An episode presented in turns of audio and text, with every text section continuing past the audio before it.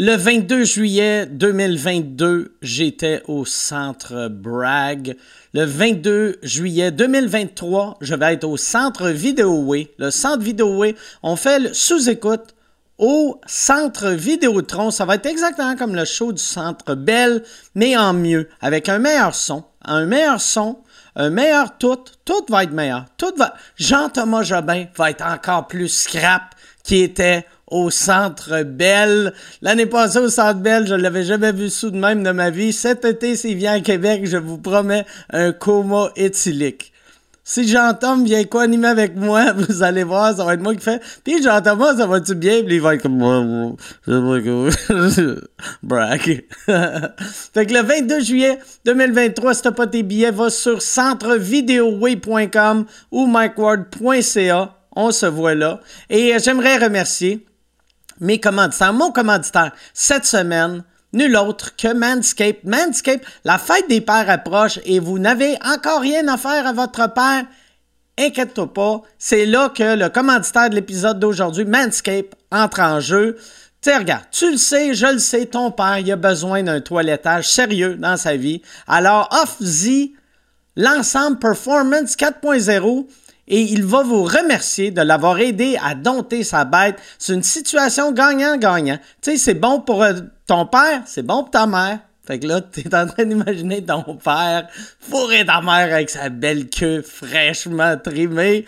Mais c'est un pas vrai, là. Peu importe, surtout si ton père est un peu plus vieux, plus tu vieillis, plus t'as des rides, c'est plus tough.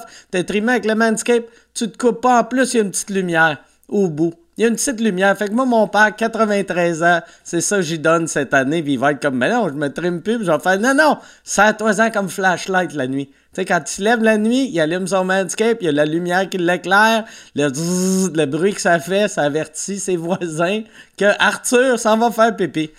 Euh, utilise le code promo WARD20 et tu vas recevoir 20% de rabais et la livraison gratuite WARD20 va sur manscape.com Merci tout le monde. Et euh, centrevideoway.com, micworld.ca, on se voit le 22 juillet 2023. Bon podcast tout le monde.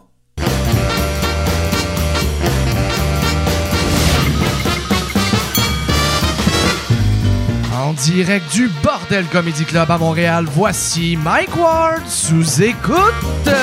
Merci beaucoup. Bonsoir. Merci tout le monde.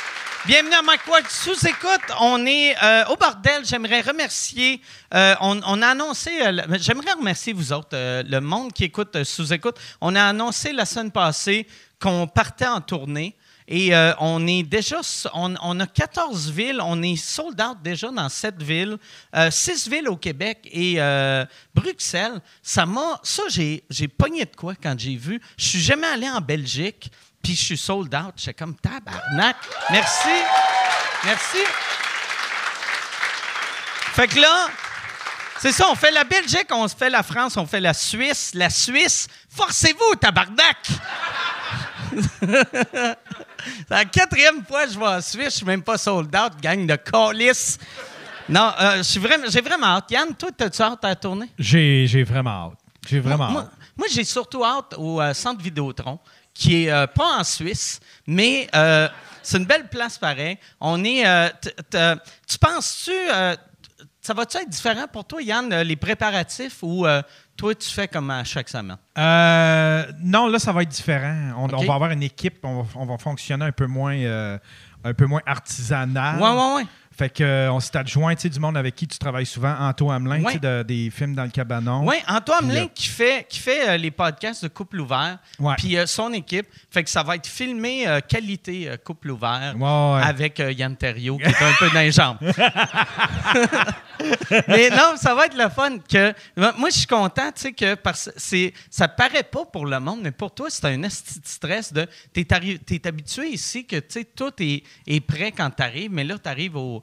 Tu sais, au centre Vidéotron, comme l'année passée, au centre Bell, Asti, t'as, t'as des équipes de 9000 personnes. Ouais, ouais. Ça te prend. euh, ça Ah te non, je t'ai dépassé l'année ça te passée. prend ton crew. Je t'ai dépassé bien raide. On a engagé pour le centre Vidéotron, je pense que je l'avais dit dernière, dernière fois que pendant qu'Yann euh, était sa bolle de toilette, euh, que pour le centre Vidéotron, on a engagé euh, le gars qui faisait le son à l'époque pour Jean-Marc au forum pour avoir un bon son.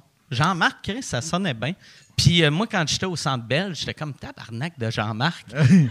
Il sonnait bien, puis je le disais même fort, mais personne n'entendait vu que ça, ça sonnait le cul. Mais je veux. euh, Ça va être, euh, là, ça va être combien de places? Ça va être euh, au, au centre? Centre Vidéotron, on le fait le, le- le plus gros possible sans euh, avec un stage au bout. Tu sais, c'est pas stage central, vu que euh, l'équipe de son a dit que pour avoir le meilleur son, c'était au bout. Comme ça, tu peux blaster le public. Ouais. Euh, tandis que nous autres, l'année passée, tu peux pas trop blaster, sinon euh, ça, ça fait du feedback. Fait que je pense que c'est 12 ou 13 000.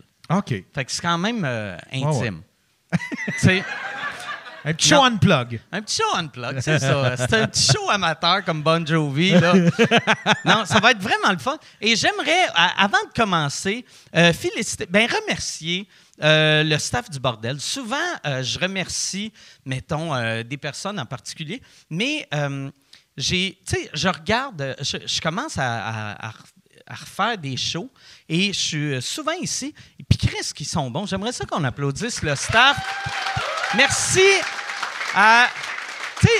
d'ailleurs, je veux nommer une personne. Si vous voulez googler, euh, il y, a- il y a Guillaume, euh, qui est le serveur pendant les sous-écoutes, que j'aurais dû lui demander son nom de famille. Charles, c'est quoi le nom de famille à Guillaume? Guillaume Lampron. Guillaume Lampron. Googlez ce nom-là. Il fait du stand-up, puis il est drôle en tabarnak. Il fait, il y a une couple de ses vidéos euh, quand il a fait, euh, quand il a fait euh, le Gang Show. Merci, Charles. Que Asti qui me fait rire, il est vraiment bon. Fait googlez-le, Guillaume Lampron. Puis, ouais.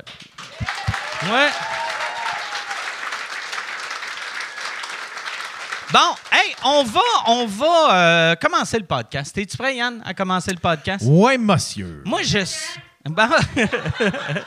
je suis. je suis. Je suis vraiment content. Je suis, je suis vraiment con- Là, je reçois. Je vais même dire surexcité parce qu'il y en a un qui c'est sa première fois à sous-écoute. Je reçois deux légendes que c'est des gars que moi, mettons, quand je commençais à faire de l'humour, tu sais, avoir su, un jour, tu vas être sur scène avec ces gars-là, j'aurais chié partout. Je suis tellement content. Il y a beaucoup de. On parle beaucoup de marde. À date, si je jugeais Yann avant le podcast et je parle que de marde depuis le début, mais je suis surexcité des avoirs. Ils m'ont amené leur livre. Voici Yves Pépeltier et Richard Z. Sirois.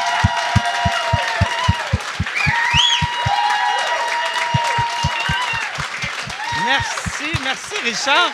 Merci Richard. Merci. Faut pas piler sur le fil, Richard. Ah ben, Alors, merci, aïe, aïe. merci. Ah, c'est énervant. merci. T'es- ça te stresse-tu? Excuse-moi. Ben, Comme première chanson. Ce Ah, soir, ben- l'amour est dans tes yeux.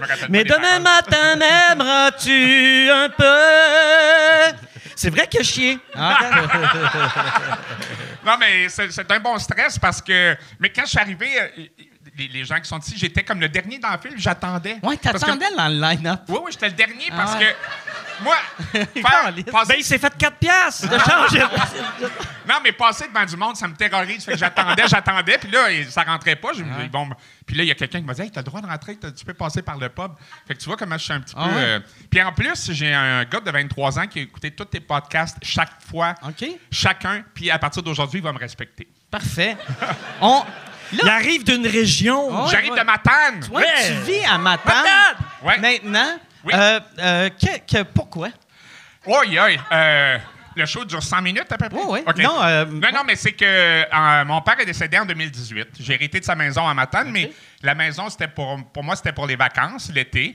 Et puis, euh, quand arrive la pandémie, il n'y a plus de contrat, euh, plus de radio, plus de télé. Et le dernier de mes trois enfants part de la maison. Fait que là, je me retrouve à Matane avec une maison. Il y avait le choix avec une boîte. Une, OK. une bo- Ouais. une boîte pour itinérants ou aller à Matane. Je me suis retrouvé à Matane, euh, dans la maison où je suis né, maison qui était à mon père, ensuite, euh, ben, avant à mon grand-père. Puis euh, j'adore ça là-bas. D'ailleurs, je t'ai vu en show à Oui, l'automne. oui, oui. Ouais. Très bon show, Que, d'ailleurs. que tu travailles avec la salle. La gang. Moi, je fais. Ouais, ouais. Ben, tu sais, je suis de toutes les causes là-bas parce qu'il n'y a pas beaucoup de personnalités qui viennent de Matane. Ça fait que n'importe quelle cause. C'est toi. La Croix-Rouge, Alzheimer, n'importe quoi, ils m'appellent tout le temps. OK. Ouais. OK.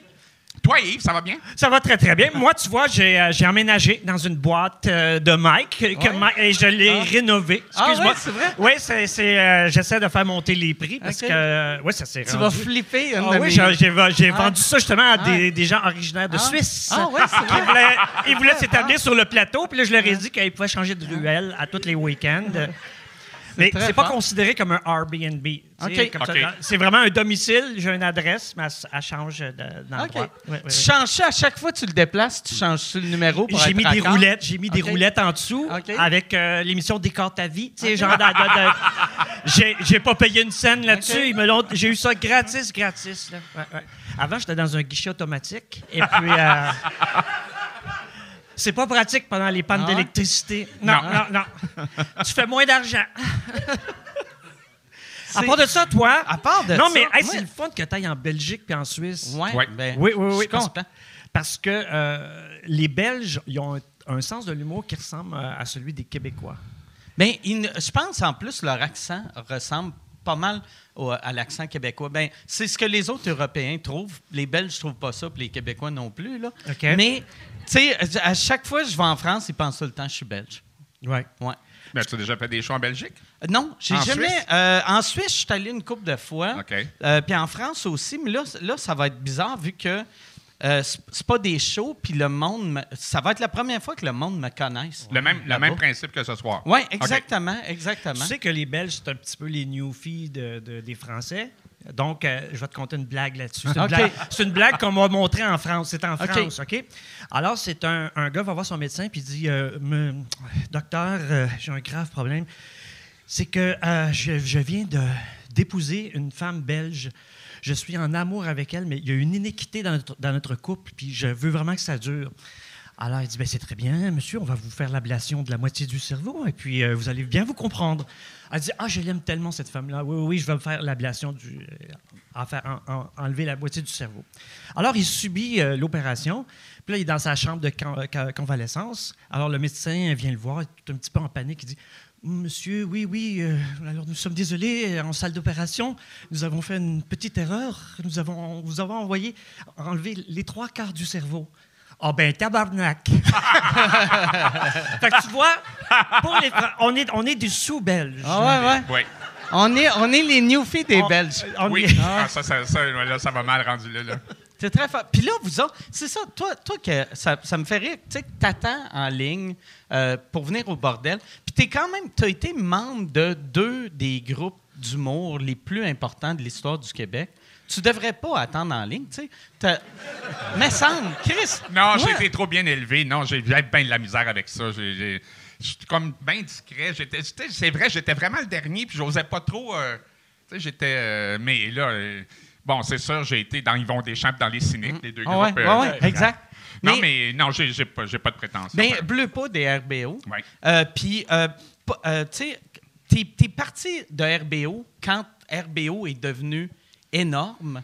Oui, ben non, mais c'est pas compliqué. C'est que le, le RBO à la radio, c'est bon, évidemment, ça a commencé par quelques années de radio où j'étais l'animateur, puis pendant qu'il y avait des chansons, pendant que j'animais, Ah, et ah ben, ouais. la gang écrivait des gags, écrivait des sketchs.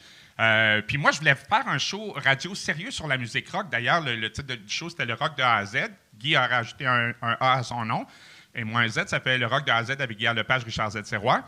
Et très rapidement, ben, dès les premiers shows, Yves, Bruno, euh, par la suite André, Chantal se sont joints à, à l'équipe. Et moi, je voulais faire quelque chose de sérieux. Même à la 16e émission, je voulais faire un putsch puis tout écrit ça à pas. Ah ouais? Fait que... ben là, je le dis aujourd'hui. là.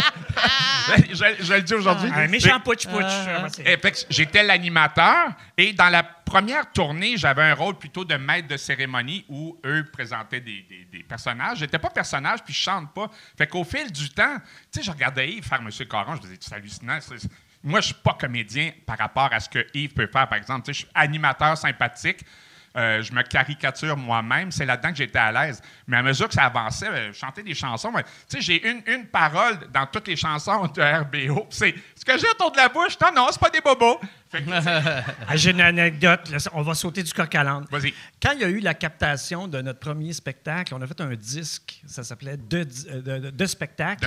Ouais. Puis euh, on était en studio, puis on était en train de mixer Le Feu Sauvage. OK? Puis à un moment donné, il y avait tout le temps un petit son en arrière qu'on entendait dans les voix. Moi, je c'est quoi cette affaire-là? le gars à la console monte le micro de Richard, baisse toutes les autres. Richard n'était pas supposé chanter pour de vrai, mais dans les faits, il émettait des sons. Fait qu'il faisait. Le feu sauvage. Mais aussi, c'est que tu chantais en même temps qu'André. Tu faisais même le lead. La même affaire. Alors, on a fait un- une joke. On avait fait une version de mixer la tune avec juste, la voix solo. On se faisait des coups de main, tu comprends? Non, mais moi, j'étais plus animateur. Puis quand je suis arrivé dans Bleu et Poudre, ben là, c'était moi encore caricaturé dans le- l'émission Sans Limite où j'étais plus à l'aise. Tu sais, à un moment donné, tu fais des affaires dans la vie, puis arrive un point où, sais, le point où tu dis, je suis encore bon, encore compétent, mais chanter puis faire des personnages, c'est pas moi, tu sais. Puis quand, euh, quand tu es, parti d'RBO, les Bleus Poudres, c'était-tu déjà signé pour que ça soit en onde? Ou... Non, non, ça- Toi, tu es parti en, en sachant aucunement qu'est-ce que ça allait faire? Exactement. Pendant un an où ouais, j'ai fait des reportages à quatre saisons pendant un bout de temps dans plusieurs émissions, un peu émissions de nouvelles, humoristiques. Puis là, ils ont monté la gang, la première gang de Sans Limite avec Pierre Brassard, euh, JC Lauzon, André Robitaille. André Robitaille, Anthony Cavana. Euh, Il y en a beaucoup qui sont passés au fil des années dans, dans Sans De- Limite. Danny, Danny Laferrière. Oui, Ouais. Dany Laferrière était là au début. Euh, puis, mais c'est arrivé après, euh, après RBO. OK. Eux autres, tu as essayé de les sortir ou. euh, j'ai réussi. Non, mais j'ai- amené des gens que je connaissais. Euh, André Robitaille, entre autres, euh, qui était beau-frère, c'est ça? Ben, moi, j'étais avec Chantal de RBO, puis Martine sortait avec André Robitaille. Déjà? Ah, je n'étais pas au courant de ça. Ben ouais, non, tu le Ah. Est-ce qu'il y a eu des avantages? Y a- y a-tu- T'as-tu des avantages physiques Non, pour le faire du- rentrer dans le groupe? Pas Non? du tout. Ah, bon. Non, puis euh, André, puis euh, Justin Tachereau. Fait qu'on a monté une autre gang, une autre équipe. Puis il y avait eu aussi, ben, euh, ben c'est quoi, euh, notre Les show. Les Midi Fous. Ouais, oui, ouais. oui. Puis c'était Jocelyn Terrien qui faisait la musique Oui. euh, des... des, euh, Jocelyn qui faisait la musique de, de- des, Bleus Midi Poudres. Fous, des Bleus Poudres, avait fait trois chansons quatre pour euh, RBO. Ça, d'ailleurs, tu t'en rappelles sûrement pas, mais ça m'avait vraiment touché. À l'époque euh, euh, de Besoin d'amour, tu sais, le talk Ouais. show à Guy Lepage, on se rappelle de Guy à cause de Besoin d'amour. Oui. Oui. Puis, euh, t'étais venu, moi, moi j'étais là-dessus, puis tu m'avais, tu m'avais, t'étais venu à un show, puis tu m'avais dit que tu avais bien aimé ce que je faisais, puis tu m'avais dit, hey, j'aimerais ça que tu viennes au Midi Fou. OK. Puis j'étais tellement touché, puis j'étais tellement content, parce que c'était le gros show radio Ah, à ben. Montréal. Puis là, moi, je m'en vais chez nous, puis je suis comme, hey, Richard m'a demandé d'être au Midi Fou. Puis genre, le lendemain, je vois dans le journal, les Midi Fous ne reviennent pas. puis j'étais comme, oh, Non, non, non, t'es pas sérieux. Ben ouais, ah, c'est bon. Moi puis Dane, c'était quand, quand tu faisais ton, ton personnage comme ça. Là. De- ouais, ouais, ouais. Il me mon- semble récemment, j'ai vu un, il me semble j'ai vu un petit bout quand j'étais dans les archives de, de RBO. Des trucs d'Halloween que tu faisais avec Guy, ça se peut-tu? Ouais, une ben, euh, ouais, je Moi fais- Dane, là, on se Ouais. promène. Ouais, c'est ça. On fait- on mais passe là, Halloween. Ce personnage-là, c'est le personnage que j'ai fait après avec euh, Simon Perron, ben, avec euh, Patrick Groux. Mais ça, c'était la V1 que. euh, on dirait que c'est un autre personnage, mais euh, je suis pas, je suis pas très bon euh, pour faire des personnages. Fait que si je suis avec quelqu'un d'autre, j'imite lui. En T'sais, show, fait- t'en fais plus. En show, t'es non, toujours non, en non. toi-même. Ouais, ouais, hein. toujours. Mais tu sais, mettons, on ferait, mettons, je ferais, si, si, euh, si tu faisais M. Coron, puis je disais, hey, moi, j'ai un vieillard, après deux secondes, mon vieillard serait une, une imitation cheap de M. Coron. Ah, je, suis- bon. ouais, je, Ouais. je deviens tout le temps l'imitation. T'es comme Guy, finalement. Ouais. Ah, ben, je suis content d'avoir pensé à t'inviter, même si le show a été discontinué. le, show, le show est mort, mais Le au moins, tu as pensé à Ouais, moi. j'ai pensé à toi. D'ailleurs, il y a un grand. Les, les Midi Fous, il y a une des années où euh, RBO, on était au réseau Énergie. Les, quoi, et les deux émissions étaient, étaient concurrentes. Ouais. On avait fait un stunt sans le dire au boss. Le dernier cinq minutes de la période des codes d'écoute, on s'était appelé. Les deux que- stations Donc, en donc, les deux stations diffusaient le même contenu. C'était Hey, salut les boys, comment ça va là? Je me suis jamais fait autant engueuler de ma vie. Ah ouais?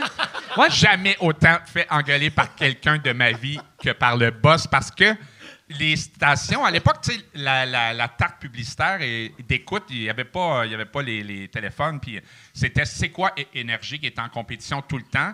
Puis on était aux mêmes heures. Euh, puis on s'était appelé, je pense que c'était le dernier show avant Noël, il me semble. Moi, en tout cas, euh. C'était c'était la dernière journée des codes d'écoute, puis c'était le dernier cinq minutes de Puis, tu sais, l'émission. nos boss à la radio jamais ne mentionnaient Énergie, CKMF. C'était l'ennemi. Et on C'est-tu a- vrai? Tu sais, comme mettons, toi, tu as fait Énergie aussi? Euh, Euh, T'as-tu juste fait Énergie à Québec ou t'as une fait année Énergie, à Montréal? Québec. Une, euh, j'ai fait euh, C'est quoi, puis j'ai fait Cool FM avant que ça devienne euh, OK. 98.5. Mais on parle pas à l'ennemi et on s'était. euh, on s'était parlé en ondes. Et là, le boss, je le voyais passer dans le corridor. Là, je me dis, qu'est-ce qu'il y a? Peut-être qu'il trouve ça bon, tu sais. Et quand je suis sorti. Ah, j'aime ta belle naïveté de. Oh, il y a de l'air fâché pour un gars content, lui. Ça fait huit fois qu'il passe, il doit, il doit triper fort. Et là, il me dit, viens dans le bureau. Là, il m'engueule. Il dit, on, on parle pas à l'ennemi en ondes, ça se fait pas parler à, à la concurrence jamais. Là, il m'engueule, il m'engueule. Je me dis, bon, OK, c'est fini. Après, il me dit, va voir le propriétaire au deuxième étage. J'a- J'arrive euh, dans le propriétaire, tu sais, les gros fauteuils capitonnés, puis tout. Puis là, il me dit, on fait pas ça. Ça a été tout. OK. Il m'a rien dit d'autre. Puis, Nous autres, ils nous ont dit la même affaire, mais de façon plus polie. OK. On disait, Ah, C'est correct, mais refaites-les pas. OK. Fait que c'est là que tu vois qu'RBO, c'est plus big que Richard Z. Euh, on n'est pas en compétition. On n'est Ben, pas, pas en- selon vos boss. ah, OK! Là, c'est encore une pub. Euh, je suis en nomination pour euh, l'Olivier de l'année cette année, encore une fois. Merci beaucoup. Euh, c'est un trophée qui veut rien dire, mais euh, j'aime ça gagner parce que je sais à quel point ça blesse le monde qui m'aime pas. Les, les petites crises de madame avec leur Facebook avec des chats puis des phrases « Aimez la vie! » Eux autres, ils pleurent à chaque fois que je gagne. Fait que si tu veux faire pleurer la tante que tu détestes, radio canada.ca slash Olivier. Puis pour vrai, vote, euh, t'es pas obligé de voter pour moi. Vote pour la personne que tu veux, en autant que ça fait chier. Une vieille madame. Non, quand j'ai sorti mon livre, la première personne qui s'est fait photographier avec sur Facebook, c'était Yves. OK. Le lendemain, puis j'ai fait la même chose avec le sien. On n'est pas. Il n'y a pas de compétition, on s'appelle encore, on a eu des D'ailleurs, projets on- on- communs. on- Ah on- s'est pas concerté. On a, on publié chacun un Ouais. livre Ah. un peu autobiographique euh, Ouais. l'année passée. Puis sans, savoir que l'autre l'écrivait parce que. puis là, on se a- voit dans les salons du livre. Oui, on se Ah, côtoie c'est dans- vrai? Ben oui, on a Ok. fait trois C'est le fun, ensemble. les salons du livre. On fait des parties avec Shirley Theroux puis Marina Orsini. Non, non, riez pas pour de vrai. Non, mais on a c'est- fait. C'est vraiment euh, le fun. On hein, a fait Montréal, Rimouski, Sherbrooke. Rimouski. On a fait plusieurs ensemble. Tu vas-tu à Edmundston faire avril? Non, non, mais là, je m'en vais à Québec. Moi, ben, C'est-à-dire que quand est-ce que ça passe, ça? euh, Euh, Mike? ça passe J'étais à Québec ou je suis à Québec ou je m'en vais à Québec. OK. C'est bon. Non, on n'est pas en compétition. Euh, on a eu souvent différents projets communs ensemble. Euh, Les, les salons du livre, quand tu fais ça, c'est euh, les gens ils attendent en ligne pour te parler puis que tu signes le livre. Euh, c'est co- c'est comme un Comic Con, mais. euh, Oui, le, le même principe, le même principe. Je peux-tu être un peu sérieux? Oui, oui, oui. mais Non, mais pour de vrai, c'est le fun en tabarouette. Oui. Parce que la- la- le salon du livre, là, c'est pas comme le salon de l'auto. C'est des nerds qui vont là. fait que, au niveau de. C'est très familial aussi. Moi, je me souviens quand j'étais jeune puis j'allais au salon du livre, j'avais l'impression d'aller à Disneyland. Parce qu'il y a des gens qui aiment lire. Ouais, il y a y a qui aiment, Ouais. qui aiment les, cet objet-là. Le salon du livre, c'est Oui, le Disney oui, World oui. Des, des intellos. Oui, Pas puis, des, puis, non, euh, Ouais. pas des intellos. Il n'y a pas juste intello. Là. Non, non. Non. Tu as toutes sortes de livres. Et d'ailleurs, c'est ça Les éthiques que- savent comment lire. Non, mais il y a des gens qui font des livres de croissance Ah ouais. personnelle. Il y a des gens qui font de la, littérature jeunesse, de la BD, des romans, des essais philosophiques. Mais tout le monde, tu manges aux mêmes places, Ah puis ouais. tu vas. Puis il y a des séances de karaoké. À chaque ville où on va, on va faire du karaoké. Par moment donné, mais tu vois des, des fois du monde qui défile euh, en, fin, de- en fin de soirée. euh, des gens très dignes qui vont te chanter du euh, Jean Leloup. Non, mais c'est le fun à faire. C'est le fun parce que le- le- les, ben, c'est ça, les, les gens qui, euh, qui trippent sur ce qu'on fait viennent nous voir. en jase, chanson. puis, euh, T'en as-tu déjà écrit un? Non, j'ai jamais euh, écrit de livre. T'aurais quel- t'as quelques bons chapitres. Ouais, j'ai. Mais ouais. Ne serait-ce que certains. ne serait- J'embarque pas là-dedans, mais ne serait-ce que quelques ennuis judiciaires, t'aurais deux, trois Ouais. livres faciles. Volume 1, Mais- 2, 3, 4, 5, 6, 7. Le pire, j'avais pensé, après toute ma saga, écrire un livre, mais juste le publier après ma mort. OK. Puis euh, mes, mes, mes héritiers s'arrangeront avec les troupes. En tout cas, ben, t'aurais bien du stock à raconter. Ouais, non, T'aurais- sûrement. T'aurais du bon matériel. Sûrement. sûrement. C'est sûr. Mais c'est le fun à faire. C'est le fun à faire. Moi, le mien, je. Ben, c'est drôle parce que nos livres se ressemblent un peu dans le sens qu'on raconte un peu nos vies. Moi, par rapport à la musique, puis par rapport à les voyages, par rapport à ces voyages, mais on savait, tu sais, au moment où c'est sorti, on était en pleine pandémie et les éditeurs étaient un peu, euh, un peu nerveux qu'il y ait une épidémie dans une euh, imprimerie, qui manque de papier. Que... Fait qu'on ne parlait pas vraiment de ce qui allait sortir tant que c'était pas physiquement arrivé. Puis euh, moi, j'ai su que Yves sortait un livre en même temps que le, le mien sortait. Puis toi, tu m'as dit, tu as écrit ton livre sur ton iPhone. Oui, j'ai écrit mon livre pendant un an à un doigt sur mon téléphone cellulaire. Toi, c'est c'est les, les 100... C'est les 100 vinyles qui ont marqué ta vie, Oui, le vinyle de l'insomniaque. C'est 100 OK. vinyles qui ont marqué ma vie avec une anecdote pour chacun des vinyles, mais c'est pas une encyclopédie rock. Tu sais, euh, je raconte que mon premier French Kiss, c'était sur Oh Darling des Beatles. OK. Euh, ma première peine d'amour, c'était sur euh, Supertramp. J'ai frappé deux chevreuils en écoutant Pink Floyd. Fait que... euh, T'as frappé deux chevreuils? Oui, à le rond-point avant Montjoli, pour ceux qui connaissent le coin, à peu près un kilomètre avant le rond-point de Montjoli, j'ai frappé deux chevreuils. Puis euh, mon grand garçon dormait à côté, il pensait qu'on avait, on était rentré d'un arbre. Et puis j'écoutais Pink Floyd, puis je me suis dit, tant qu'à tuer deux chevreuils, c'est aussi bien que ça soit sur du Pink Floyd. Fait que là, le lendemain, j'appelle ma fille, je raconte ça. Elle me demande pas si je vais bien, elle me demande pas si son frère va bien. Elle dit, papa, t'as tué deux chevreuils? Mais oui, mais il, il était devant moi, tu sais. Fait que je raconte ça dans. dans- Comment t'as fait les tuer, les deux? Ben, en fait, quand. Il était-tu un en arrière de l'autre? Écoute, puis- quand je les ai frappés, il était 1h40 du matin au mois d'août 2018. Et puis, ça cogne. D'a- d'a- D'ailleurs, mon auto est resté sur place parce que c'était perte totale. Ça cogne vraiment solide. Et là, mon gars se réveille à côté de moi. Puis, il, dit, il se demande ce qui se passe. Là, j'ai dit, j'ai coupé un chevreuil en deux. Là, il dit, papa, voyons. Ah, vu que tu voyais Oui, un mais bout moi, de- j'en vois juste un. Puis là, j'ai dit, Patrick, c'est comme d'une allée de quai. C'est hallucinant. Je l'ai vu. Puis là, j'ai frappé. Puis là, ça a été comme de chaque côté Ah. de l'auto. Fait que j'étais sûr que j'avais coupé un chevreuil en deux. Là, il dit, papa, ça se peut pas. J'ai dit, je te jure, j'ai coupé un chevreuil en deux. Je l'ai vu comme. euh. Fait que là, j'arrive au rond-point, on appelle la Sûreté du Québec. Et la Sûreté du Québec, je leur dis que j'ai coupé un chevreuil en deux.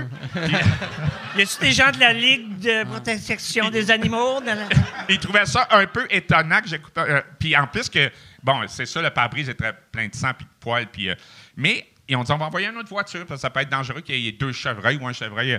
Et j'en avais frappé deux, mais j'ai pas vu le deuxième. Fait que le premier que j'ai frappé a été à droite, puis l'autre il a été à gauche. Fait que j'avais l'impression d'en avoir coupé un en deux, mais je l'ai OK. frappé deux.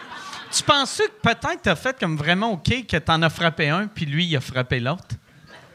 Hey, ça appre- mais oui, Ça se pourrait. j'avais pas pensé à ça, Ah mais ça se peut, Fait ça se peut. tu as un chevreuil et ce chevreuil-là J'ai a frappé tué un chevreuil, En fait, je l'ai juste tué un, mais je- le premier a tué l'autre. Ah ouais. J'ai- J'appelle Anne-France Goldwater pour lui Ah, demander. ah. J'appelle ma fille puis je dis je n'avais juste tué un. L'autre, le premier a tué le deuxième. Fait que ça va. tu sais. Fait que je raconte tout ça par rapport à, à- à la musique euh, dans le livre. Puis euh, au début, quand tu écrivais ça, c'était- c'était-tu, vu que tu écrivais sur ton iPhone, c'était-tu dans le but d'écrire un livre ou c'était dans- Non, ben non, te- non. Pour, pour mettre sur le web? Ou- dans le but d'exercer ses droits. Ouais. Non, pas du tout. ouais. C'est que, regarde, c'était la pandémie, il y avait un couvre-feu, j'étais tout seul à Matane, euh, j'avais du temps, puis j'ai parti à un groupe euh, Facebook qui s'appelle Le Vinyle de l'Insomniaque. OK. On est rendu 10 200 environ. On parle juste de vinyle. Puis à chaque soir, à partir de mars 2020, j'écrivais un texte. Comme j'écris à un doigt sur mon téléphone, ça me prenait à peu près 4 heures écrire deux, trois pages. Et puis, euh, au bout de 65 chroniques consécutives, l'éditeur m'a m'a appelé, il m'a contacté, euh, l'éditeur chez Saint-Jean. Il me dit Richard, au bureau, il y a du monde qui te lise, puis ils trouvent ça bon, aimerait tout ça? As-tu déjà pensé faire un livre? J'ai jamais pensé faire un livre. J'avais 64 ans. je peux- Fait qu'il me dit Euh, Pourrais-tu nous envoyer tes textes? J'ai dit Je sais pas comment. OK? Je sais pas comment. Il dit Comment ça, tu sais pas comment On les lit? Ben, je dis C'est parce que je les écris à un doigt sur mon téléphone. À chaque jour, j'en mets un sur Facebook, mais je sais pas comment vous les, les envoyer. Là, il commence à paniquer parce qu'il trouvait qu'il y avait du bon stock. Fait que là, il me dit Euh, Qu'est-ce qu'on va faire? Une capture d'écran. Ah, Ben là, j'ai dit c'est ça, J'ai la-. Parce qu'il dit d'un pris coup- des photos de ton ordi. Tout à coup, que tu perds ton téléphone. Son informatique. si tu perds ton téléphone, il n'y a plus de livre. Ah ouais, ben moi, ça a commencé à me tenter d'en écrire un. Ça fait que là, il me dit euh, Bon, envoie-nous tes textes. Je dis Je sais pas comment. J- Ils sont tous sur mon téléphone. Il me dit Ben, tout à coup, que tu perds ton téléphone. La question était bonne. Et là, je dis Oui, mais il y a quelque chose. Il y a une papeterie au coin de ma rue. Puis à chaque fois, je sais comment en envoyer un à la fois à la papeterie. Je l'envoie la nuit. Puis, euh, parce que je les écrivais vers minuit, une heure du matin. Puis, ils font une photocopie. Fait que là, je dis Oui, mais j'ai 325 pages de photocopie. Et là, il me dit plutôt gentiment imagine que c'est Mike Ward qui me dit Qu'est-ce que tu veux qu'on calisse avec 325 pages de photocopie? Bien là, j'ai quelqu'un pour aller retranscrire. Et. C'est ça qu'ils ont fait? Il a pas ri. Il a- Ah comme ouais, le monde ah en ouais. foule, là, il a pas ri pantoute. Ah. là. Il a pas ri. il trouvait- Fait que là, ils ont envoyé une éditrice pendant deux jours à matin de récupérer tous mes textes qui sont sur mon téléphone. J'ai 325 pages sur mon téléphone. Tu sais, la section notes quand tu écris du pain puis des. Bon, ben, parce que moi, j'ai décidé un jour de mener un combat contre la technologie. Tu Combat l'as que- perdu. que j'ai- Ah combat, combat que j'ai royalement perdu. Et je n'ai pas de portable. Ben, en fait, j'ai une ex qui a- Tu sais, c'est rare. Là, ce que je vais te raconter, c'est rare. J'ai une ex qui a eu tellement pitié de moi quand elle a entendu parler que j'écrivais sur mon téléphone. Elle m'a acheté un portable. OK. Et il est encore dans sa boîte. Ah, Ça, c'était il y ouais. a deux ans. Et la blonde de mon garçon m'a donné son iPad. Mais je ne sais pas comment ça marche. Parce que ça m'énerve d'un écran d'ordinateur quand tu vois une loupe puis 200% dans le haut.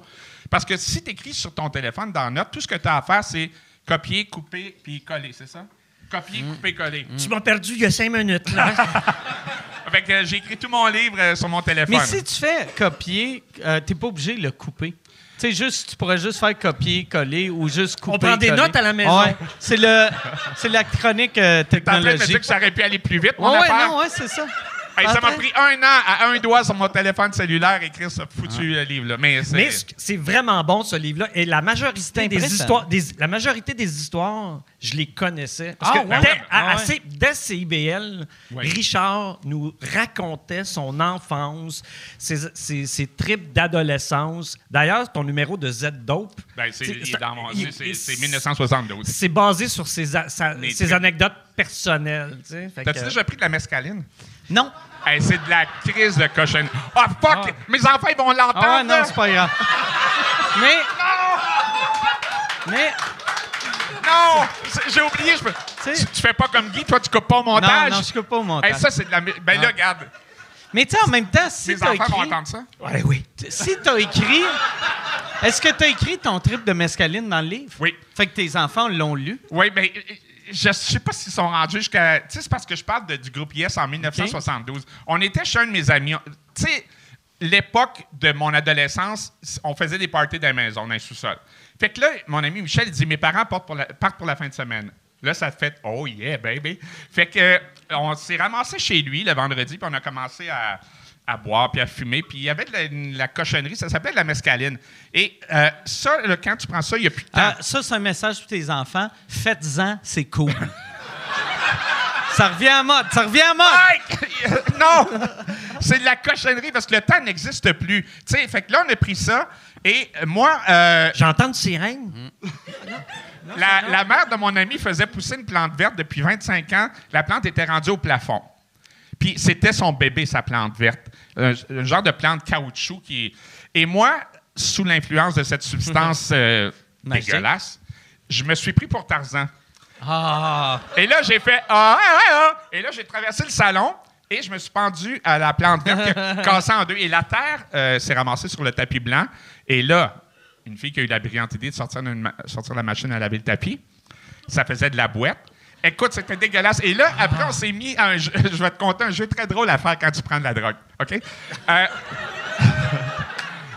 un jeu qui est très cool. Tu vas dans une cuisine et là, tu fais des équipes. Un, con- un contre un, deux contre deux, trois contre trois, puis tu as un, un arbitre. Et là, tu prends n'importe quelle substance dans le frigo, dans les armoires, et tu essaies de voir qu'est-ce qui va coller au plafond. Fait qu'admettons, nous, ce, ce qu'on avait fait, c'est qu'on s'était fait des toasts aux confitures de framboise. Moi, c'était mon équipe. Moi, j'étais sûr que euh, des toasts euh, Nutella framboise collaient mieux que les bananes. OK. Mais l'autre équipe avait choisi fruits. Et euh, on a perdu.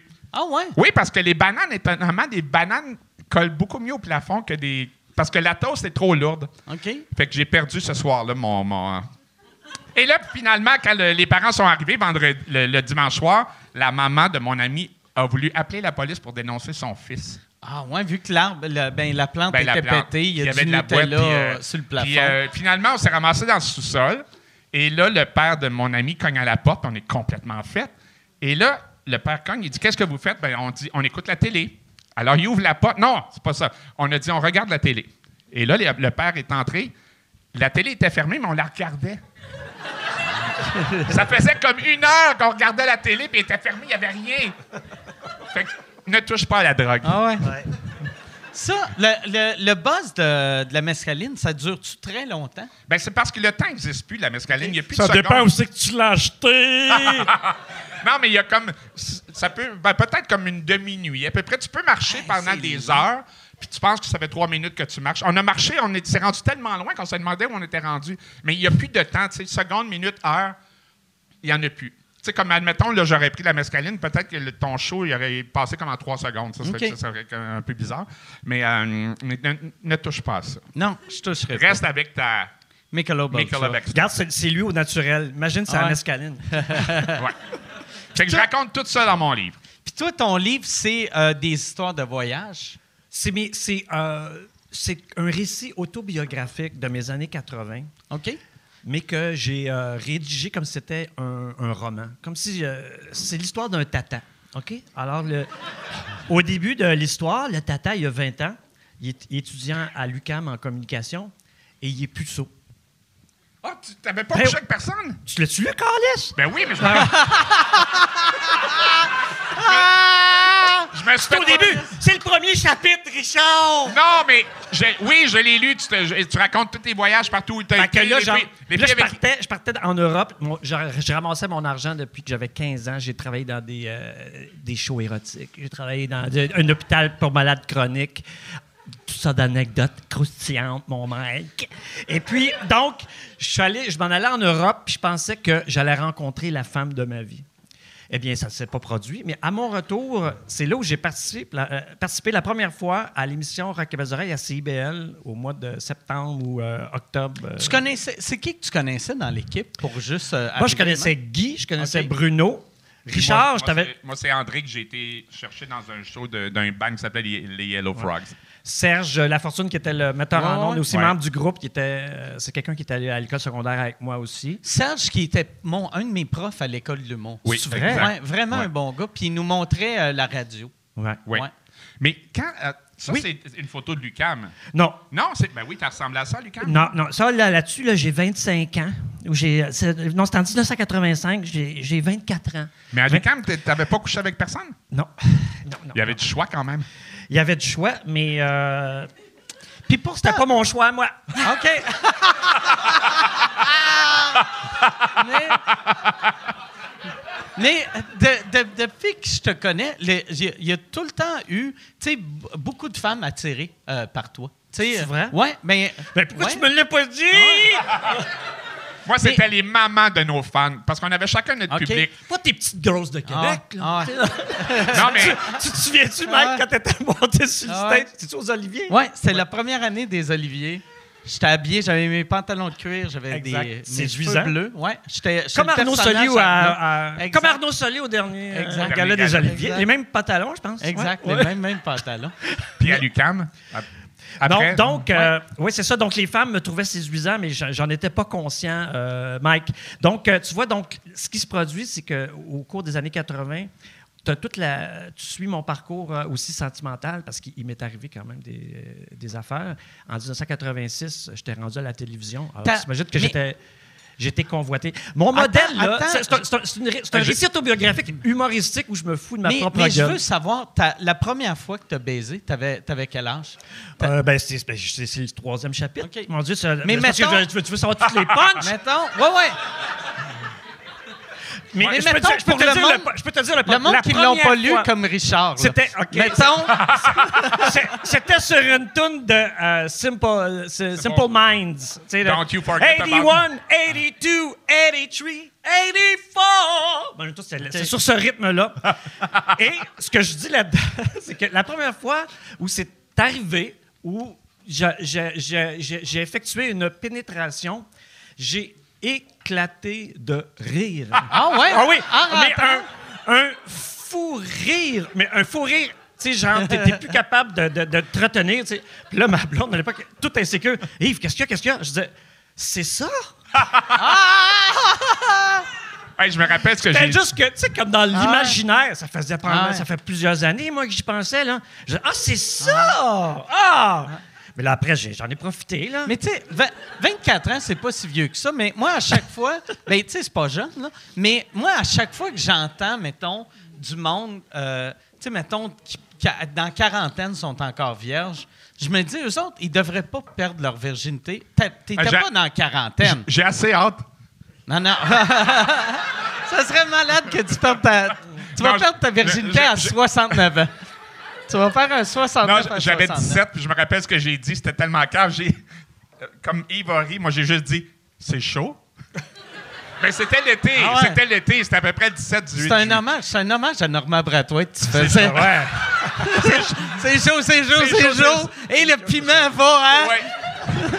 Un claque de piment. Mais il faisait chaud, c'était au- au mois de juillet, faut dire la première fois, je m'en rappelle, mais j'ai juste dit c'est chaud. Puis toi, t'as ri? J'ai ri. À un moment donné, j'ai arrêté de rire. Mais surtout, que ma, ma, ma blonde avait un chat. OK, puis moi, je suis allergique aux chats. OK. Donc, je faisais une crise d'asthme en même temps. Donc, c'est comme. euh, c'était extrêmement Ah ouais? sensuel. C'était. euh, je le recommande à tous. Puis après, euh, quand. Euh, Après la deuxième pénétration. Après, tu ouais. dire? Oui, non. mais euh, parce que toi, tu es quelqu'un qui a, qui a beaucoup voyagé. Euh, Est-ce que tu voyageais beaucoup pendant RBO ou c'était plus après RBO que tu Tout t'es le mis temps. à-. Dès qu'il y avait un, dès qu'il y avait un moment de libre, je décollissais. OK. Tu Ouais, ben à un moment donné, pendant RBO, euh, t'es parti en Pologne, il me semble. parti en Pologne deux fois, passé Noël en Pologne. Donc, dès qu'on avait du temps de, de- de libre, ben, je, je m'en allais. euh. Moi, je te dirais que euh, c'est le fun d'être humoriste, là, tout ce que j'ai fait dans ma vie. Mais mes voyages, je pense. Je C'est regarde les l'affaire- choix. ouais. Tous les choix que j'ai faits dans ma vie, ça a été en fonction de faire des, des voyages. Le, le premier voyage que j'ai fait en Europe, je suis parti tout seul. J'étais comme quelqu'un quand même d'assez timide. Puis je me suis découvert euh, une sociabilité, puis une espèce, un certain charisme. Euh, à un moment donné, j'étais en Grèce. J'ai passé euh, quasiment un mois en Grèce. J'ai jamais couché à l'intérieur d'un bâtiment. C'était soit sur les toits ou dans des parcs, dans des, à côté des gares, sur des, dans des halls de gare, comme un, comme un hobo. Puis à un moment donné, tu as juste à t'acheter, tu t'achètes des fruits, des poires, tu achètes un souvlaki. Pour les lancer au Donc, à un moment donné, non, non! qui essaie de, de t'attaquer. Non, mais quand, tu sais, quand tu, tu vis un- un- une vie de même, Ah de- ouais. de- de- un peu de vagabond, puis là, tu te dis, tu as juste à te préoccuper, ben, ah, je vais coucher là demain ou je couche Ah, à terre là. je suis jaloux du monde comme toi? Tu sais, vu que moi, je suis diabétique, fait que je pouvais pas faire ça. Tu sais, c'est plus Ben tough ouais, c'est juste pour quand- ça. Non, mais Ah oui, tu sais, quand, quand tu as une maladie, c'est plus tough. Ouais, ouais, euh, faire, hey, je vais dormir euh, dehors, puis, euh, tu sais, mais ça m'a Ben, toujours On impressionné. peut-tu dire le- au moins le titre de son livre? Euh, oui. Déboussolé. C'est très bon. C'est très bon. Le petit bout que t'étais puceau, ça, j'y croyais peut-être pas. Mm. C'est peut-être pour ça que. Mais Non, non, non, c'était tout à fait vrai. C'est mais- Là-dedans, tout ce qu'il y a là-dedans, c'est authentique. même chose. Même Et chose que moi. et j'ai deux styles de compliments à propos de mon livre dont je suis très content. C'est les gens qui aiment lire. Mettons, les lecteurs disent c'est très bien écrit, mais j'ai aussi plein de monde qui disent Yves, je lis pas, moi. Je lis jamais. Puis j'ai dévoré ton livre. Je suis content en Ah ouais? tabarouette. C'est comme. Fait que c'est ça. Que vous aimiez lire ou non. Puis que vous soyez tata, que vous soyez dans la vingtaine, que vous aimiez les voyages, Que, que, vous, ayez- que vous ayez pas que vous- encore couché avec une que fille, vous vous avez soyez 44. c'est- c'est tout, c'est tout, c'est, c'est pour ce public-là. Moi, en un an, j'ai eu deux critiques négatives. Ah, de qui? J'ai- parce que les critiques sont très bonnes. J'ai eu deux critiques négatives de deux ex. Ah, ouais? Ça- oui. non, mais ça, c'est. Parce que c'est- tu as gardé leur vrai nom. C'est pour ça. Non, mais c'est bizarre parce que. Ah, ouais, ça, ça doit Non, être non, pour parce ça. que, tu sais, quand c'est sorti, j'avais, j'ai donné des copies à mes enfants, puis à du monde proche, puis à, mes ex, quelques-unes. Puis là, quand elles ont reçu le bouquin, ah, c'est gentil, merci. Puis là, j'ai pas de nouvelles pendant des semaines. Là, il y en a une qui m'appelle, elle dit Ouais, tu parles pas ben de moi. Tu parles un peu trop de l'autre. Ah, ouais, elle était jalouse. euh, Oui, puis combien puis- d'années après? Mettons 20 ans après ou 10 ans euh, après? disons 2008 à 2000, 12 ans après. Ouais, mais 12 ans, c'est quand même. Puis euh, l'autre en question a dit Ouais, mais quand on a commencé à sortir ensemble en 2010, t'étais-tu encore avec elle? Non, non, j'étais plus avec- elle. Fait que les deux où il y a eu comme une confusion d'époque, c'est mes deux seules critiques négatives. Ah! Hey, c'était le fun, ça! Bon! OK. non, hey, là, là, je vous dérange pour faire une pub. Je suis présentement en tournée avec mon show Modeste. Euh, J'ai euh, fait euh, 25 soirs. Je suis en train de faire euh, 25 soirs au Club Soda, Bragg. Euh, 25 soirs, sold out, double brag. Mais là, cet été, je pars en tournée les 27, 28, 29 juin. Je suis à Brossard. 18, 19, 20 juillet. Je suis à Saint-Eustache. 14, 15 août. Je suis à Brossard. Euh, ma tournée, c'est ça, c'est deux villes. C'est... C'est modeste, mon affaire, tabarnak. Deux villes, puis après, on arrête ça. MikeWard.ca pour des billets. All right. Puis ça, ça c'est tough, tu sais, de faire à croire que non, non, je n'étais pas avec elle. Quand la- l'album que tu fais, hey, première fois j'ai couché avec, puis tu nommes un disque qui est sorti en, en 2008. J'ai attendu un ligne. Ah, Ah, excellente ah, observation, excellente que, observation. Euh, Puis c'est ça, ben, je raconte mon premier French Kiss. Veux-tu te le raconte? Ouais, toi? Ben, j'aimerais ça. J'étais dans un parc. C'était à l'automne. Imagine l'exorciste, brumeux pas mal. OK? Brume, je suis dans un balançoire. Ça, c'est euh, quand tu étais petit à ma Oui, j'avais 13 OK. ans. Et là, il y a l'ombre, puis là, il y a une ombre qui sort de, de- de la brume, et c'est un gars qui s'avance vers moi. Et là, ce gars-là me dit Ma soeur voudrait être embrassée. Et moi, j'ai jamais embrassé une fille. J'ai 13 ans. Je sais pas Mm. comment ça marche. Le seul bec que j'ai eu dans ma vie, c'est ma, ma, ma tante. Et là, T'avais-tu peur que le gars dise ferme tes yeux? hey, salut, je suis sa sœur! Ah, J'avais pas pensé à ça. Excellent. S'il y a une correction dans mon livre, je change le. Et là, il appelle sa sœur qui s'appelait Linda. Linda avance et elle avait peut-être 14, moi j'avais 13. T'as là, connaissais-tu, ça fait oui, on était dans, OK, dans OK. un- dans la même classe. Ça, c'est l'âge, euh, disons, sixième Son année. shampoing, son shampoing? Ah, J'ai pas de question. Je sais pas. Head and shoulder? Elle sentait-tu bon? Tu Oui, elle sentait- non, Elle non, on était bon? dans la même classe, mais OK. tu sais, en sixième année, tu commences à avoir des hormones un peu. Là. Ah ouais. Fait que Mais là, elle s'approche de moi. T'étais à 14 ans, en sixième année. Non! C'était bien dur, l'école de matin. Il a pas lu mon livre, mais il y a des assez de bonnes questions là-dedans. Euh, non, mais j'avais, j'avais 13 ans. Puis là, elle s'approche de moi, puis elle ouvre la bouche. Puis là, je me dis, ça doit être comme ça que ça marche. Tu ouvres la bouche. Ah ouais. Et là, elle s'approche. Et là, sa langue commence à tourner. Euh, puis là, elle entre sa langue dans ma bouche. Et là, je me dis, on va faire pareil. Tu sais, je fais comme elle. Fait que là, ça tourne. Comme une petite course. Oui, ben, comme les pads d'un hélicoptère. Mais là, euh, sa langue a l'air comme plus habituée que la mienne parce qu'elle n'est pas fatiguée, pas en tout. Fait qu'à un moment donné, ça s'est arrêté. Puis là, après, son frère nous trouvait un peu ennuyant. On a été chez elle, dans le sous-sol. Puis Comment tu fais, là? Dans quel sens? Toi, dans quel Attends, sens je pense que ça tournait de même, puis elle, ça tournait de OK. même. OK. Puis là, on a écouté Oh Darling des Beatles. OK. Fait que euh, c'est tout. Oh, darling, Oui. please. release- Toi, c'était à quel âge ton premier French kiss? Mon premier French Non, t'es kiss. euh, pas obligé d'aller dans les détails. Là, Mon mais- premier French kiss, c'est pendant justement euh, The Song Remains the Same. Euh, le, le, le, Le film de la, la tournée de Led Zeppelin? C'est un film où j'étais dans la salle, mais je ne l'ai pas vu. Oh, OK. Non, c'est ça. Ben ça, c'est intéressant comme ouais. C'est histoire. intéressant. Mais je des questions, je veux savoir pense, ce qui s'est euh, passé dans, dans Tu sais, ouais. euh, J'avais pris de la gomme. OK. C'est- Est-ce que cette fille-là, J'avais un petit c'était. duvet, c'était très, très... Un petit duvet. c'est- c'était- C'est un col roulé. T'avais quel âge? T'avais quel âge? Ah, 14, c'est ça. Moi, j'aime- je- j'aimais tellement cette époque-là. Tu sais, quand t'es jeune, puis tu sais, tu- fais, hey, je devrais, je mets-tu mon bras autour ou. Ah, ça, tu sais, oui. Oui, ça, c'est vrai que c'est... On savait c'était quoi le consentement. Ouais, ouais. Oui. Ah, ouais. Ouais. On- on- Ah non, ah, je l'ai regardé. Ouh. Pardon, pardon, je t'ai regardé. Tu te rappelles-tu, toi, ton premier French? Euh, mon premier French, je m'en rappelle. Ouais, non. C'était, je me rappelle, c'est une fille qui s'appelait Amy. Euh, Puis, elle, elle avait fermé les yeux. Elle était, elle était plus grande que moi. OK. Elle s'était fermé les yeux. Je m'étais fermé les yeux. Puis là, je m'étais mis sur, sur la pointe de mes pieds.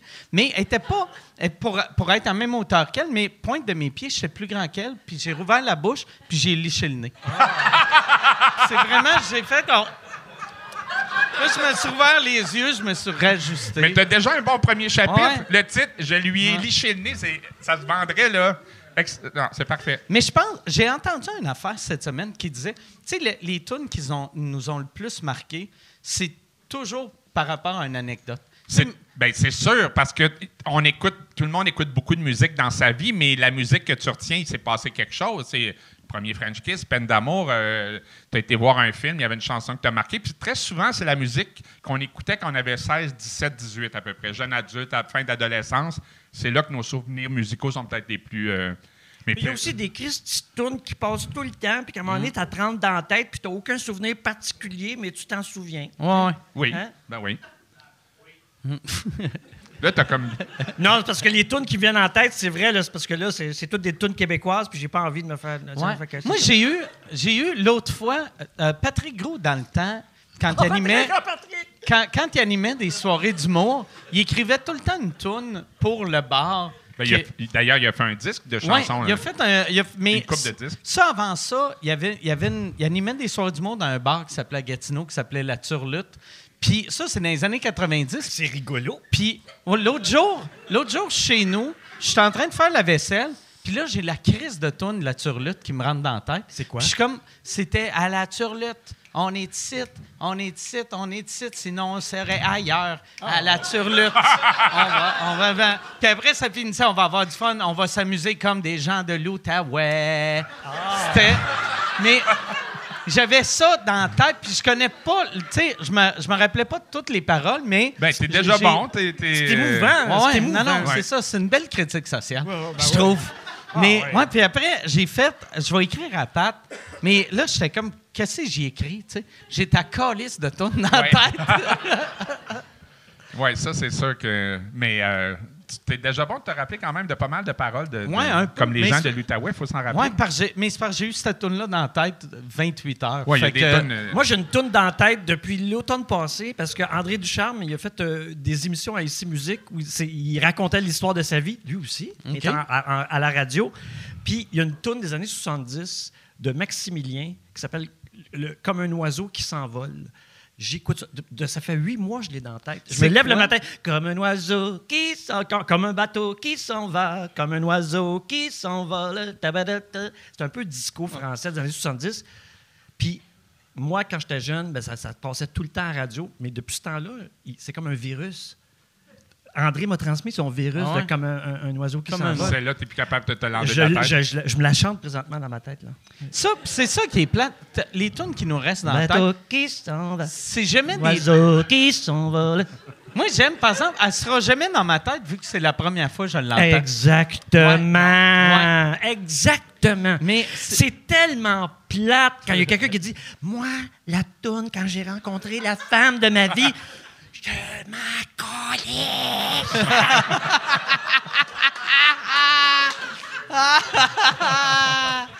Et c'est sur les Simple Minds que j'ai fait l'amour la première fois. Je m'en collais.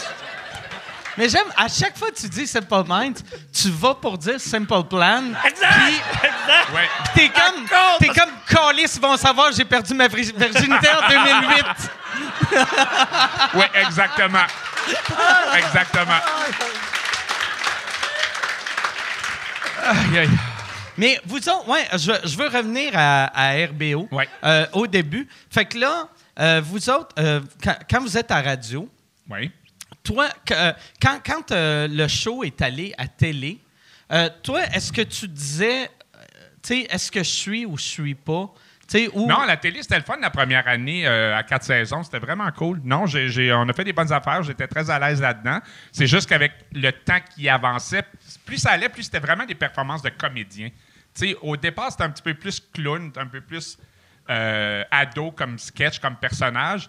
Et euh, dans les années, ben, pas la deuxième année. En tout cas, il y a eu une, une- une pause après la première On n'avait année. pas de carrière. C'est toute une série d'opportunités Ah ouais? qui sont arrivées. On a commencé à, la- à- à CIBL. C'était un party du vendredi soir. Puis à un moment donné, quand il y a eu des radiotons, on a décidé que- de faire des émissions live devant public. Puis tant qu'à y être, on s'est dit, Hey, on va se mettre des chapeaux, on va se mettre des perruques.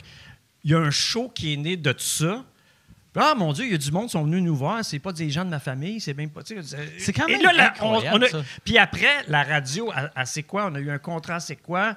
Puis après, la télé, si on a eu une émission de télé, c'est parce que quatre saisons est arrivé. Il y avait une, Ben oui, il y avait une- besoin. une nouvelle chaîne Ah ouais. commerciale qui s'appelait Télévision 4 saisons, là, qui est nouveau. Et c'est ce, ce qui nous a donné l'opportunité d'avoir accès aux ondes. Radio-Canada puis Télémétropole, Ouais. là, ils nous auraient jamais mis euh, à Ça à prenait un poste qui, qui, qui avait bleu nuit. Non, mais au départ, ça prenait un poste où qui était allé débaucher Chantal Joly, Gaston Ouais, Leroux, beaucoup de Pierre. Pasco, dans toutes les autres stations, et qu'il y avait des tas de ronds sur le poil à, à- à régler parce que les codes d'écoute n'étaient pas terribles. Puis ce qu'on faisait le, le, le, le- le- le- C'était-tu le vendredi soir, notre émission? Ouais, c'est le vendredi le, soir. le vendredi soir, ils s'en sont rendus compte, rendu au mois de, au mois de décembre. Fait À partir c'est du moment où il y avait déjà un follow-up, Ah puis on ouais. dit Oh mon Dieu, ils n'ont pas d'allure, ils, ils rient de McDonald's, puis telle affaire, mais on avait déjà une certaine. euh, moi, moi, je me rappelle, la première fois que je n'avais entendu parler, moi, j'étais au secondaire. Euh, je sais pas j'avais quel âge, mais j'avais de fourré. 85. J'avais fourré beaucoup, tu sais. Puis, T'avais-tu déjà liché un nez? J'avais liché un nez, puis une, liché un nez une en coupe de 88. cul aussi. Puis. Il y avait Ah, mais c'est une, une des. Non, non, mais j'ai une anecdote. Moi, j'en ai pas. Il est très J'en ai bon? pas. Il est très, il est très bon. J'ai pas d'anecdote là-dessus. J'en ai pas d'anecdote. Toi, t'en as une? Ben oui, il est très bon, Mike, là-dessus. Ben, merci. oui, des années 90. C'est un bon hein. liché de cul. Ben, Ah ouais. C'est le seul compliment qui sonne comme une insulte en même temps. Tu dis à quelqu'un, mettons, tu sais, je suis pas gay, mais mettons, ben toi non plus, t'es pas mais gay. dans, mais si on certains avait, dans certains milieux, c'est comme c'est un talent. si on avait une relation sexuelle, puis je ferais, hey, t'es un, t'es un bon licheux de cul. Oui, bravo. Tu sais, là, le monde fait, c'est une insulte ou c'est un. Ça, c'est un vrai compliment. Ouais.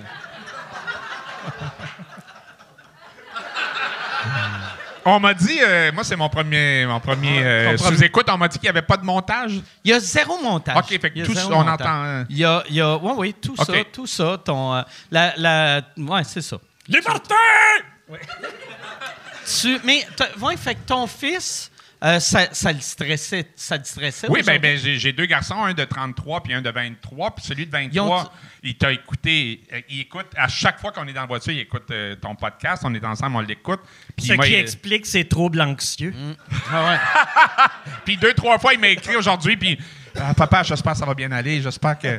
Non, c'est sûr que ça l'énerve, c'est son show préféré. euh, T'es son humoriste préféré, c'est bien Ben, certain que... ah, ben, c'est fun. fait que- Mais là, moi, moi, j'ai. Toi, après, euh, là, là, désolé, vu que moi, j'ai jamais de plan de match, tu sais, que c'est- c'est comme dans. Moi, vie, j'ai là, pas d'enfant. C'est OK. Mais Chris, t'as commencé à Fait que, fourrer à y a 40 personne- ans, Moi, je peux dire n'importe quoi. J'ai pas, a- j'ai pas quelqu'un à la maison qui va avoir honte. Liberté! Euh, ben, euh, Mike, il n'y a pas de plan de match, mais... euh, Ouais, ah ouais, ouais. Mais euh, non, moi, j'ai presque toujours fait de la radio. D'ailleurs, je fais encore de la radio, c'est ça que j'aime Ouais. le plus. Là, là t'es rendu dans cette station. Euh, euh, en ce moment, 8, je pense, euh, je fais un show radio à Matane, des studios de Arsenal Média à Matane, de midi à 1 heure. C'est euh, c'est classique rock avec du rock euh, québécois, francophone. Mais ce show-là passe euh, partout au Québec, euh, Joliette, euh, Victoriaville, euh, Côte-Nord, l'Abitibi. Euh, c'est ça, on est sur 8 C'est pas stations en partout, ça. Non, non. Non, mais, on- en fait, c'est le réseau Arsenal Média, c'est le plus gros réseau régional, c'est-à-dire ils ne s'attaquent pas à Montréal, Québec, où Bell et Cogeco sont très forts. Ouais, ouais. Fait qu'eux, ils ont les stations en province, je pense qu'ils en ont 18. Puis, comment ça marche? Au début, toi, quand tu as fait ça, c'était juste à une station ou as-tu commencé direct euh, partout? Ben, ils ont été bien cool parce que quand ils m'ont engagé il y a deux ans, j'étais à Matane, ils m'ont dit Veux-tu refaire la radio? Oui, parce que c'est ça que j'aime le plus faire. Et ils m'ont monté un studio à l'ancienne avec des tables tournantes, ce qu'il n'y avait OK. plus. Euh, et le studio est à 142 secondes de chez nous. Et même que pendant une chanson, à un moment donné, j'ai dit au technicien euh, Je m'en vais chercher un disque chez nous. Tu sais, pendant les chier.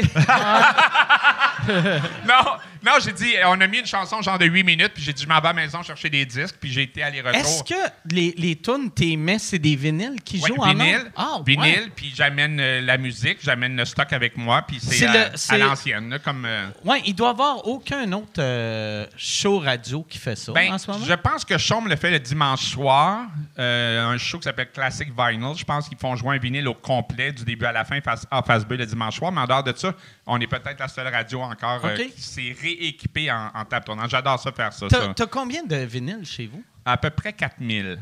Oh, shit. Mais ils sont pas tous bons.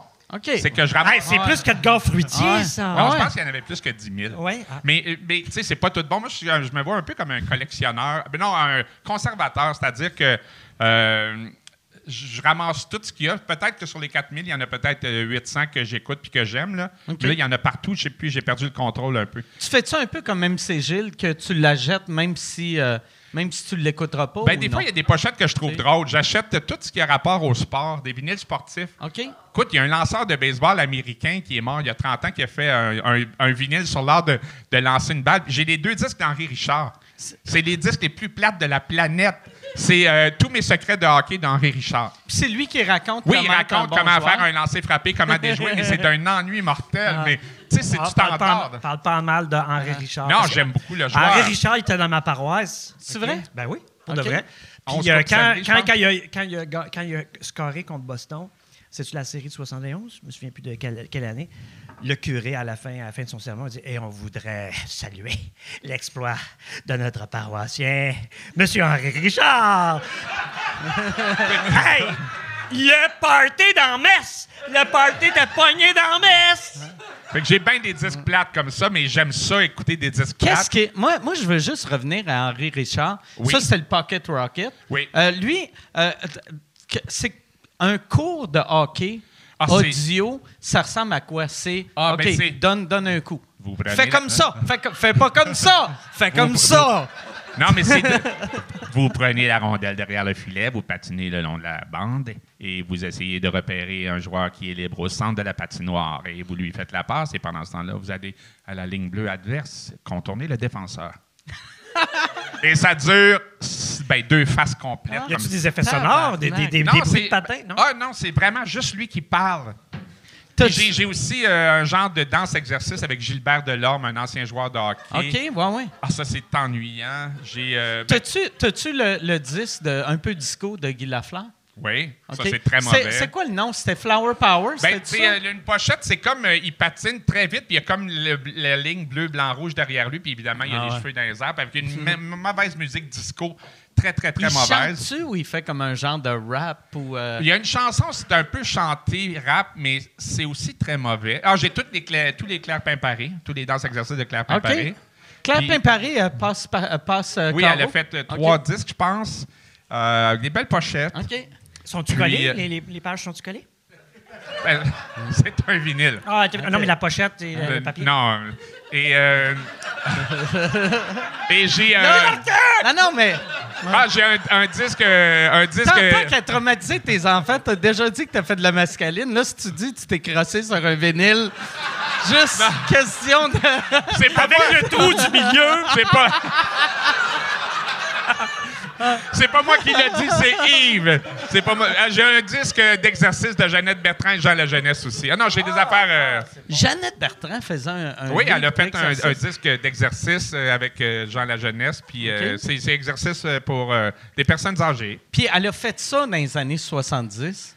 Le disque, près? oui, à peu près, oui. oui. C'est drôle. Moi, ça me fascine le monde que. Tu sais, elle était déjà une personne âgée il y a 50 ans, puis elle est encore là, Ben oui, mais tabarnak. écoute, elle était- puis- Chris, elle a 700 ans. Quel âge qu'elle a? 80. C'est un vampire, cette madame-là. Au-dessus de 90 ans. Ah ouais. Elle a oui, essayé de me mordre l'autre fois. Je... Ouais, ouais, j'ai fait, hey, Chris, là. Non, elle a 90 passé, c'est sûr. Tu as-tu liché le nez? Ah ouais, j'ai léché le nez, effectivement. Oui. Fait que c'est ça. J'ai, j'ai- ben, je m'entends bien avec MC Gilles pour ça. Lui, c'est le- comme le- notre gourou. Hein. Pour les gens qui collectionnent des vinyles, euh, MC Gilles, c'est le- je l'ai même dit à la radio quand j'ai fait des entrevues que c'était mon gourou. Ouais, ouais? Parce que Il y a lui. un petit euh, côté Raël.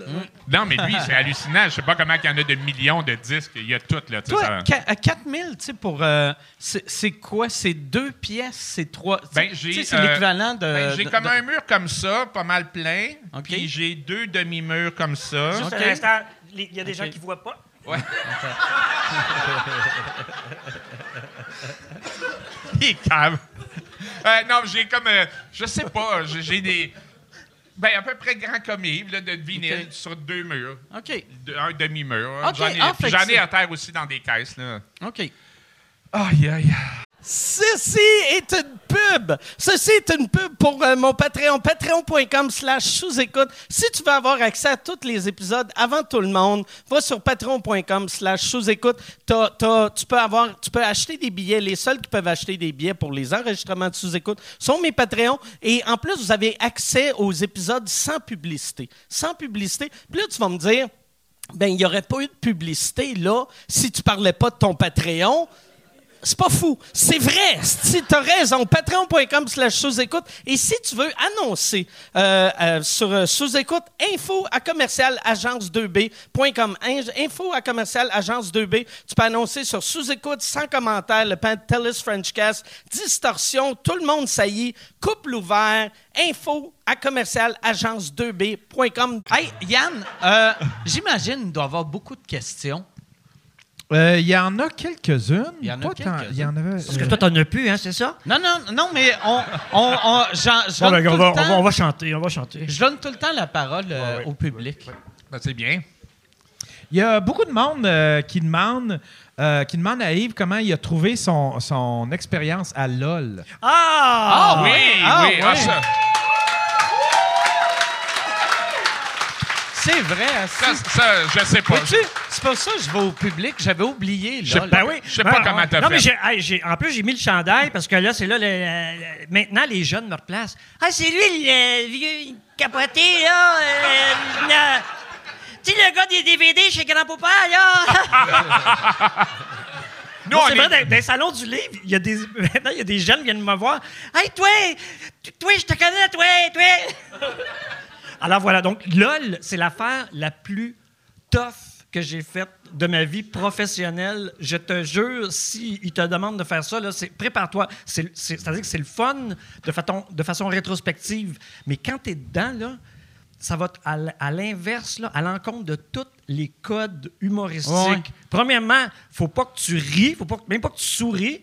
Puis moi, j'ai un genre de. J'aime ça être réjoui en faisant rire les autres. J'aime ça, j'aime ça les personnages souriants. Puis là, t'as pas le droit de sourire, puis t'as pas le droit de rire. Puis t'as Richardson Zephyr qui te fait des grimaces pendant 4 heures et demie à Mais deux comment? pouces Comment? de la face. Tu regardes le front, tu regardes Comment le tu front. fais? Comment vous Ben- faites? ben, moi, ce que j'ai fait, là, c'est que je me suis mis dans l'état d'esprit que tout était sérieux et dramatique. Alors, ah, bon, c'est vrai, les lézards. Certains lézards sont en voie d'extinction. Oui. Tu sais, tu sais, genre, euh, Marilyn Jonka qui arrive avec son chien, OK? Ah, j'ai failli, j'ai failli craquer parce que j'ai eu un élan vers le chien. Je disais, Yves, si tu as une interaction avec l'animal, t'es plus en contrôle. Fait que là, j'ai décidé que j'étais allergique. Là, je je suis devenu allergique. Mon allergie aux chats, aux animaux. Et quand le chien tombe du banc, dans ma tête, c'était Oh là là, les animaux, mon Dieu, cet animal est martyrisé. euh, tu sais. Christine Morancy, là, elle a fait un numéro. Elle a fait un, un- un numéro où c'était très, très politically incorrect. Là. Puis tout le long, moi, j'écoutais l'histoire comme si ça me racontait quelque chose de tragique. Mais comment Et dans le faites? montage, il y a des bouts qu'on voit pas parce que elle, est venue me chercher profond, là. Quand tu dis, là, j'étais vulnérable, je disais, oh, Colibin, si elle, elle reste en dedans, là, moi, je, je serais, plus capable. Puis il y a eu un bout, elle me poursuivait, là. Elle, elle me poursuivait. Puis là, j'étais là, j'étais même incapable d'ouvrir la bouche pour lui dire, va-t'en. J'allais rire. Alors, donc, euh, ça a été. euh, vraiment, j'ai l'impression de, visiter une autre planète. Si- ça dure juste six heures? Ben moi, j'ai pas été 6 heures parce que la der- la- la- au- les derniers moments, c'était Richardson puis Laurent Paquin qui étaient les, les- les- Les deux les- derniers. Mais euh, à un moment donné, on était toute la gang épuisés. tu sais. Ce qui fait que Arnaud Soli est là en train de, de se zigner d'un chip, puis il sent pas dans les fêtes. là. Dans les fêtes, moi, je regardais ça, je me disais Ah, ben, regardons ça. c'est- C'est le nouvel humour, là, ça.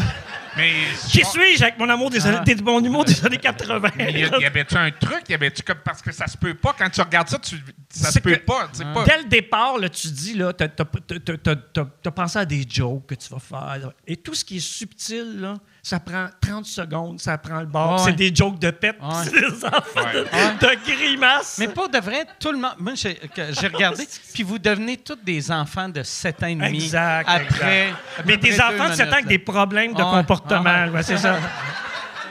Mais c'est ça, je, je te le recommande. Si on te demande de le faire, vas-y, mais tu vas souffrir. là. Euh, Tu le vends bien. Regarde, quand il y a eu. Non, quand- le recommande, quand- tu je, te, je te souffrir. donne un exemple. Quand il y a eu une, une projection euh, de presse, là, tu sais, puis il y avait quelques, quelques personnes qui ont participé qui étaient là, on entendait les effets sonores, là, 5, 4, et on capotait. On, on- on était Comme en- tu leur vivais, là? on leur vivait comme des, des- des chiens de Pavlov. Tu ferais-tu? On a été traumatisés. Tu ferais-tu, euh, tu ferais-tu un, un genre de truc comme Big Brother ou non? Je pense que ça serait. Moi, j'adore ça. J'en manque. euh, je les enregistre, là, tu sais, genre. euh, parce que faut faire fast-forward sur les, les gens que je trouve plus plates. Mais, les- mais je, je suis ça de façon assidue. Tu vois, mon autre Grenoble là, qui a gagné. Moi, j'étais un fan. Là, elle, elle a vraiment. là, Coco. Coco, Coco Béliveau, elle a été géniale. Ah ouais. Euh, euh, Corinne Côté, euh, Liliane, qui sont rendus comme en, en finale. J'adore ça. Mais moi, là, me retrouver là, là, moi, c'est juste, je, je pense tout le temps au petit déjeuner. Ah ouais? le- c'est ben, le moment où moi, j'aime pas ça parler. Puis j'aime pas ça être en société. Puis que là, tu me mets Benoît Gagnon au petit déjeuner. non, non, je blague, je blague. Benoît Gagnon, c'est une soie, c'était quelqu'un qui est euh, super agréable. Mais c'est juste que c'est une période de la journée où je me disais, ça, je pense que j'aurais de la misère. J'aurais de la misère. à- Ouais, Toi, moi, le ferais-tu? Non, parce que moi, moi j'ai remarqué, mettons, quand je reçois du monde à la maison, si, si j'ai, euh, mettons, des amis qui viennent pour une semaine, les trois premiers jours, là, asti, hey, on fait ça, on fait ça, on fait ça. Mais jour 4, je suis dans ma chambre, puis j'écoute du Netflix sur mon téléphone. Mais moi, j'aurais un concept pour toi. C'est toi, t'accueilles des gens, puis les gens, ils sont en compétition parce qu'ils ils veulent sortir. C'est très bon, ça. Ça serait bon. Tu le ferais-tu, toi? Euh, Soit, Non, soit non, moi, LOL ou, non. euh, ou Big Brother? Non, non, jamais. Je suis pas photogénique, premièrement. Et deuxièmement, il y a Toi, des épreuves. tu penses-tu Oh, que t'attendrais en ligne pour rentrer dans Big Brother? tu serais comme... ils, sont, déjà tout en dedans, toi t'es dehors, t'es comme... Ils vont me finir par me laisser Le rentrer. show, le show serait commencé depuis trois semaines, je serais à la porte. Je serais à la porte à cogner. Puis...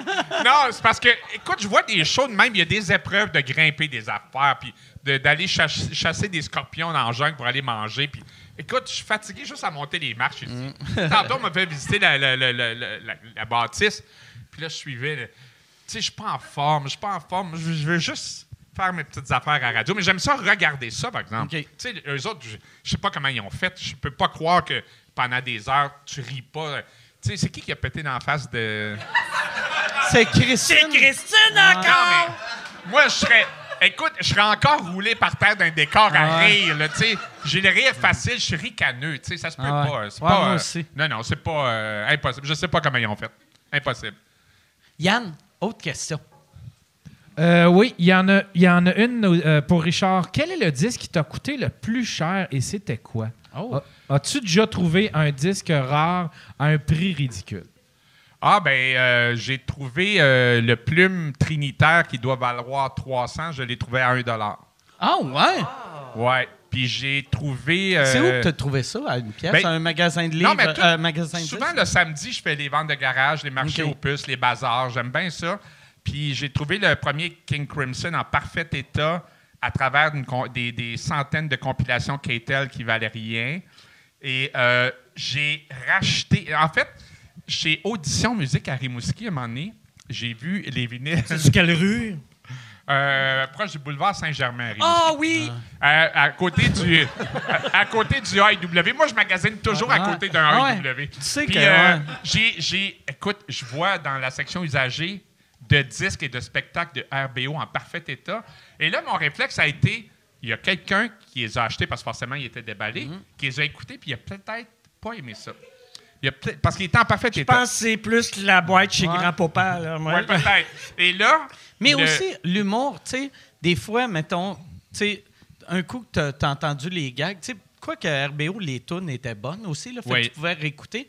Mais quelqu'un qui écoute du RBO juste pour l'humour, un coup que tu connais les jokes, Ben, c'est pas ça. le même thrill. Je pense que l'avantage, c'est qu'il y avait des chansons encore bien accrocheuses, tellement bien produites que même encore, euh, Bonjour la police, arrête de boire le Ouais. feu sauvage, ça sonne encore très bien euh, presque 40 ans Ouais. plus tard. Mais quand j'ai vu. C'est les mêmes disques- notes. euh, les- les- la partition n'a pas changé. Non. quand j'ai quand j'ai vu les vinyles usagés de RBO au magasin, le propriétaire est venu me voir et dit T'es quand même pas pour t'acheter toi-même. Oh, il te jugeait en plus, Oui. ce petit il, il me les a donnés les Ah, deux. Ouais. OK, désolé de le Puis, euh, puis, euh, j'ai trouvé les quatre VHS de RBO d'un marché aux puces à Saint-Jérôme dans les Laurentides dans un bazar en parfait état. Parce que les miens, mes vinyles puis mes, mes VHS de RBO, je les ai écoutés, euh, mes enfants les ont écoutés souvent, mais là, j'ai comme tout trouvé de RBO en me rachetant. OK. Le- je, me suis, le- je me suis comme donné deux sous et demi de droits d'auteur en m'achetant. Ah. Ah. Les VHS, euh, ils étaient combien? Tu te rappelles-tu? Euh, 2-3 dollars peut-être. Ouais, les quatre. Les quatre. Les mêmes qui, qui ont été en, en, en DVD. Ouais.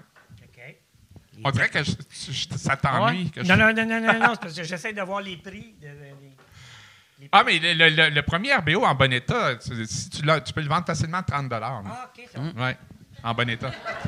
T'en as-tu, toi, Yves? Tu gardes-tu, tu gardes-tu des trucs de, de RBO chez vous? Non, mais j'ai dit ça. Kijiji. J'ai dit ça à Guy il n'y a pas longtemps que ça valait- tu pouvais avoir un bon 30 Puis à un moment donné, il m'a il m'a regardé, il me dit Je pense que j'en ai des dizaines. Toi, t'en as-tu? T'as-tu beaucoup de disques ou euh, t'as pas Moi, de l'autre genre un de ramasseur. Ah ouais? J'étais un Christy de ramasseur. D'ailleurs, si j'ai pu raconter mes années 80, j'ai trouvé tout. J'ai trouvé des affaires incroyables. là. Tu sais, j'ai mon compte de téléphone, une affaire de RBO. un- À un moment donné, une lettre. Il y a une lettre. Là, c'est une lettre d'une fille. Puis là, je lis la lettre. Je dis, ah, elle me connaît. Ah non, OK, on a eu une relation. OK, on a sorti ensemble. On a sorti ensemble. Puis là, je vois son prénom. Je me souviens, je me souviens pas. Là, je dis, OK, bon, il y a peut-être un- une soirée comme ça, là, une fréquentation à- euh, épisodique. Je tourne d'un autre compte, une autre lettre. Ah, Même mon fille? Dieu, la même fille. Donc, ah, ça a duré plus qu'une semaine. Non, mais moi, c'est. Yves et moi, on est pareil parce que, j'ai, tu sais, du monde m'a dit comment tu te fais pour te rappeler qu'en 1974, tu as fait telle affaire au mois d'avril? J'ai gardé tous mes agendas papier depuis le secondaire. OK. J'ai 4-5 caisses d'agenda papier depuis 1972-73. J'ai tout gardé mes lettres, j'ai tout gardé mes cartes. J'ai, je travaillais au Parc Belmont, j'avais 16 ans, j'ai gardé mon petit patch de, de Parc Belmont. Je suis vraiment, vraiment ramasseux. Fait que, non, non, ça, c'est ridicule.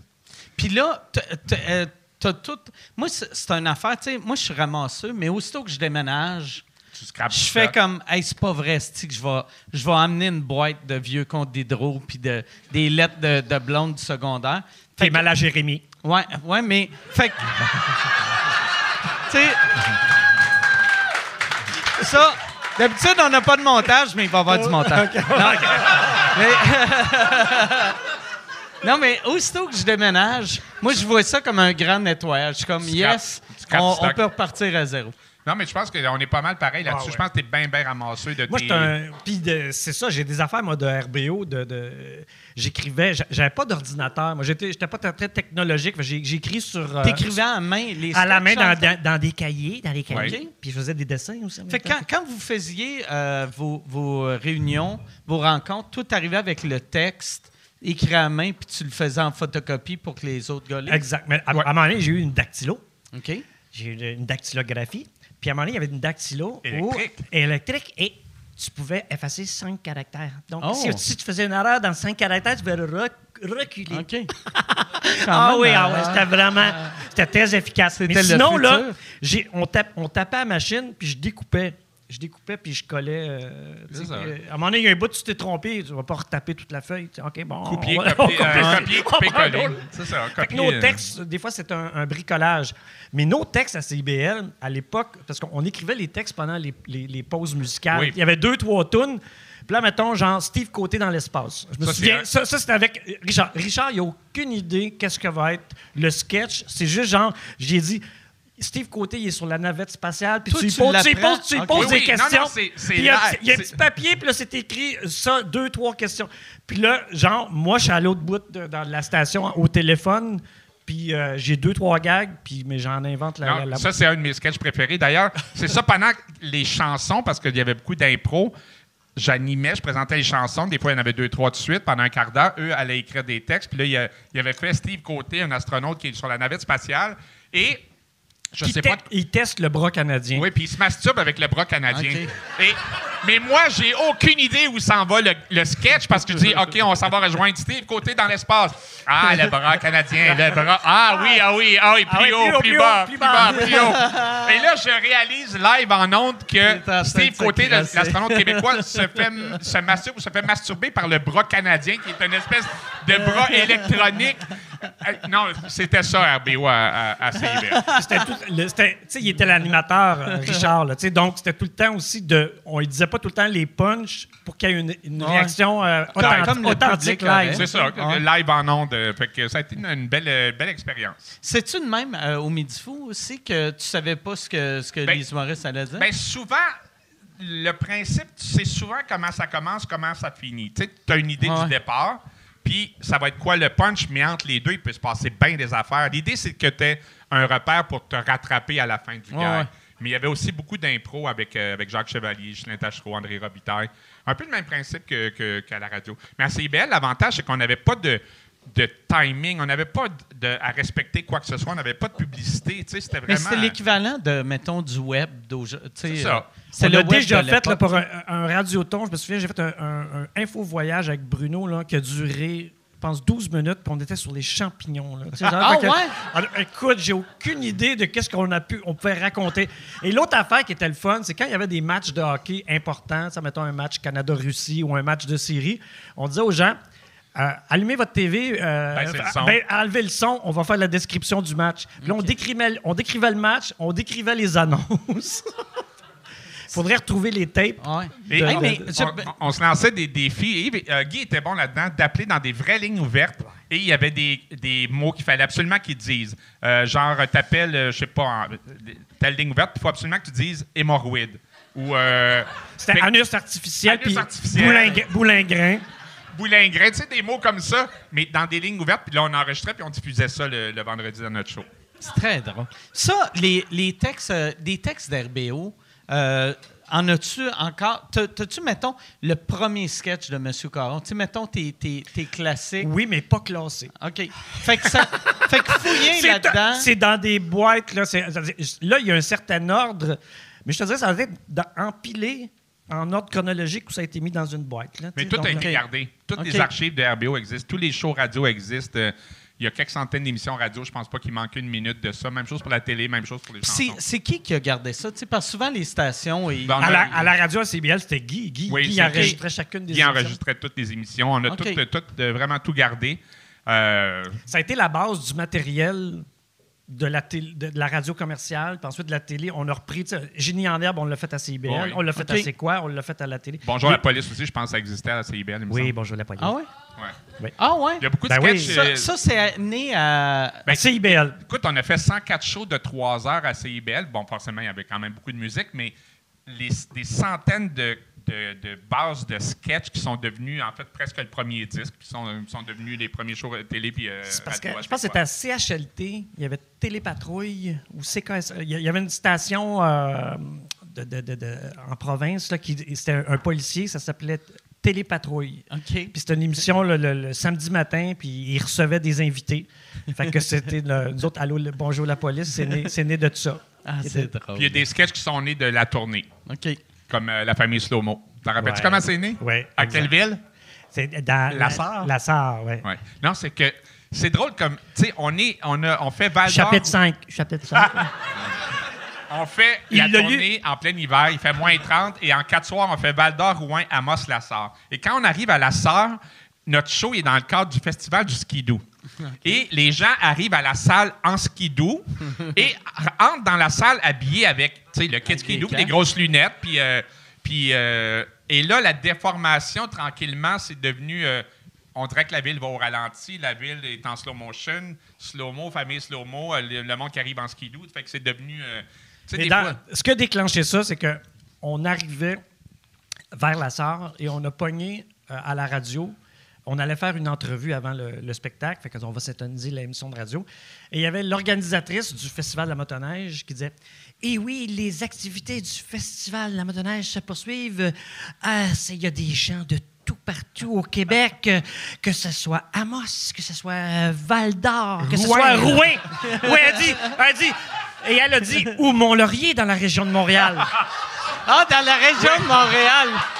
Mont-Laurier. Ou Mont-Laurier dans à- la région de Montréal. C'est comme à plus OK. que deux heures de route de Montréal. OK, donc euh, c'est ça. Et donc, dans les, dans les fêtes, dans les fêtes, c'est qu'à un moment donné, Guy est sorti du stage, puis à un moment donné, il y avait certains numéros, ça n'avait pas fonctionné. Puis il a dit, ah, c'est la gang de slow-mo, tu sais? Oui. Tu sais, donc, puis là, c'est là où c'est rentré.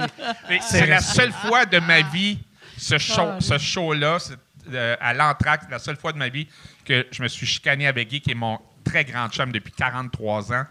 Parce que quand il est sorti, lui, en parlant des slow-mo, ben, en fait, pas encore des personnages, mais que le monde réagissait lentement, à l'entraque, je dis, Guy, il faut être respectueux du public. Il dit, ouais, ouais, mais telle affaire, ça n'a pas marché. Fait que là, je me pogne avec lui, solide. Et on est chacun pour entrer en deuxième partie, le numéro commence avec une parodie des Débrouillards 50.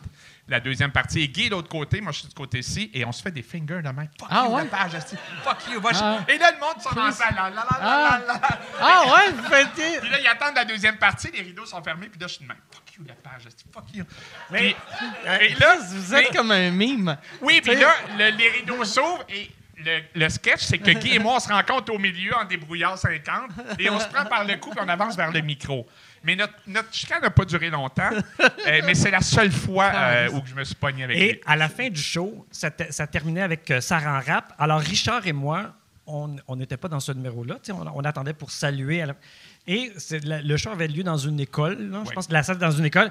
Et Richard, en bon gars de promotion, il distribuait des, des pamphlets, des, des- des- des stickers. Il y avait des stickers de RBO. Je suis un peu têteux. ouais. À un moment donné, à côté de moi, il y a, il y a un petit monsieur là, qui est là. là, tu sais. un petit monsieur, là, puis il est là, puis il me tape sur le. Il dit, Oui, oui, monsieur, oui. Il y en veut un, moi. un- Je dis quoi? Il y en veut un, un, il y en veut un, un col, moi. Il y en veut un col. J'avais un col. Un col. Je dis un quoi? un col. Un col. Un col? Un col. Un col. Richard, aurais-tu un col pour monsieur?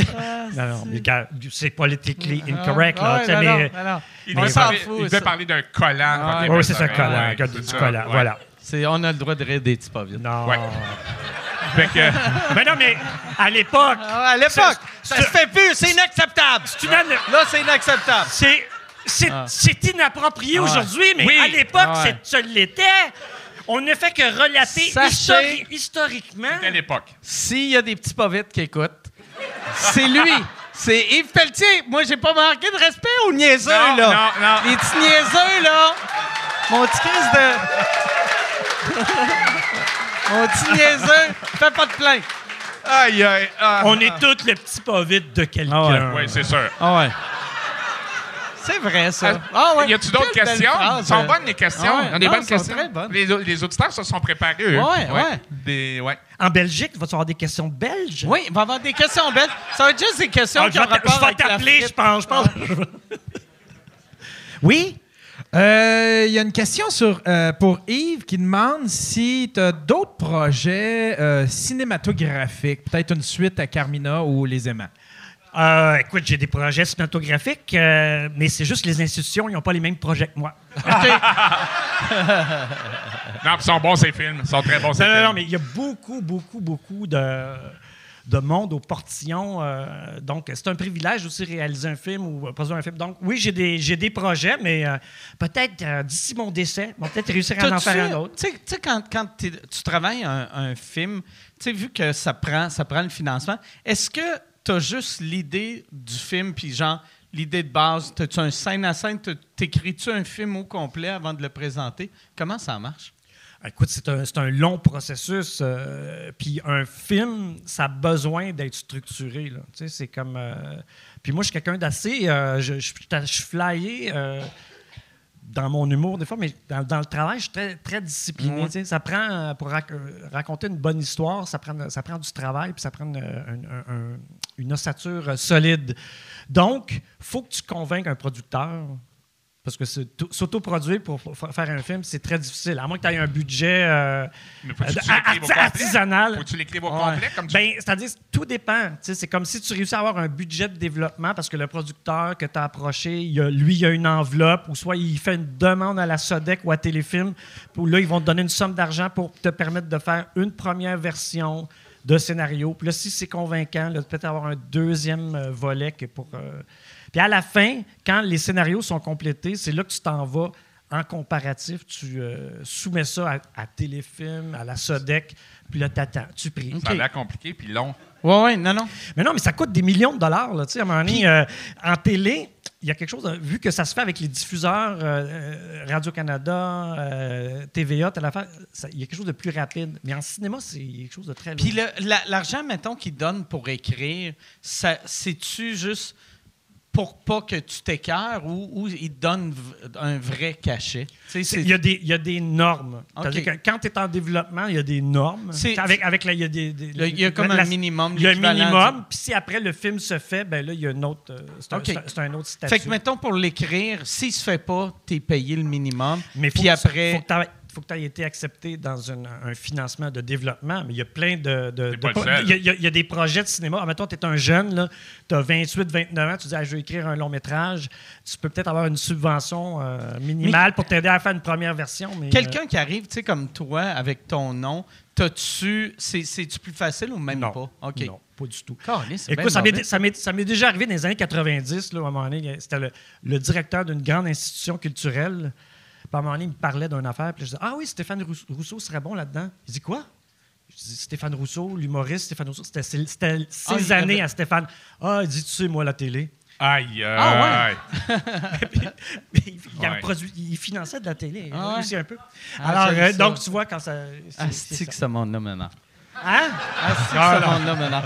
Il n'y a pas de montage dans ton show, hein, il n'y a pas de montage. Ah non, non, non. C'est pour ça que Ok. j'aurais Il y a jamais... des petits pas vite partout. Ah, ouais. Ah! Ah, T'as-tu mis le. T'as pas de ma tante, je vais prendre mon oncle. ah non, c'est j'aime les bières blondes. Hey, mis le- merci, c'est très gentil. Le GHB, comme je t'ai demandé? Oui, oui, Ah ouais. Hey, merci pour la bière. quand, quand, c'est- quand tu te le donnes à Ah. toi-même, c'est- ça va. Là. Ah, je pensais que tu le donnais à, à Richard. Hey, merci. Fait plaisir. Hey, Là, je je suis parti de ma tante, puis j'ai une bonne bière blonde, euh, Stella Artois. toi, quand, euh, quand, quand t'étais... Hey, tu demanderas en Belgique, c'est qui c'était là, toi? C'est Tu sais- tu sais, tu sais qui? J'ai aucune idée. c'est qui. Qu'est-ce que t'allais dire? Ça, serait, ça serait hâte que Stella Artois, c'est une madame qui battait ses enfants. c'est... Ah, ben oui, OK. Qui possédait, des, es- qui possédait des esclaves. Ah J'ai comme un feeling que Mike va mettre le bordel en Belgique puis en Suisse. Avec ton show. avec ton sous-écoute belge et J'ai suisse. j'ai euh. hâte de voir. Mais, ouais, je veux... euh, toi, toi, pendant RBO, Ouais. euh, tu sortais avec Chantal? Oui, pendant 6, 7, 8 ans peut-être. Est-ce que... Il y a une personne qui a fait Ah! Il y a comme Ouais. une personne qui n'était pas au courant. Non, c'est 6, 7, 8 ans qui est un peu bizarre. Mais Je sais pas pourquoi. C'est quoi? Entre pas, 6 et 8, il y a quand même 2 ans. Non, mais tu, sortais, tu sortais avec avant RBO? Non, on s'est rencontrés pendant RBO à la radio. Elle, elle avait une émission aussi et ça a été notre première fan. La première personne qui nous envoyait des lettres puis des bandes dessinées, mais on savait pas parce qu'elle signait sous un faux nom. Elle mettait dans notre casier à la radio et ça a pris un petit bout de ben, un moment donné, on a su que c'était elle. Puis comme euh, un moment donné, on avait besoin de voix de fille, ben, Chantal euh, s'est intégrée euh, au groupe. Et euh, elle, elle- elle était dans la deuxième tournée, pas dans la première. Non, t'es pas dans la première. Elle n'était pas dans la première. Non, mais c'est juste que Chantal, est- à l'époque, là, elle avait les cheveux d'en face avec des lunettes rondes. Puis à un moment donné, on commence à lui faire faire des voix. Elle faisait des minettes françaises. Elle imitait des, des animatrices voix, de Radio-Canada. Elle était super drôle. Mais dans la vie, elle était, toute- elle était toute timide, gênée avec des, des lunettes. Puis, Ouais. euh, c'est c'est quand... C'est pour ça, vu qu'elle était timide, gênée, tu t'es dit, j'ai des chances. Puis... Mais... Quand... pas- je suis pas bien bien fort sur la cruise, hein. Je suis pas. C'est pas moi qui fais les premiers pas. Mais continue ce que tu allais dire. Mais, des fois, ouais. ça serait.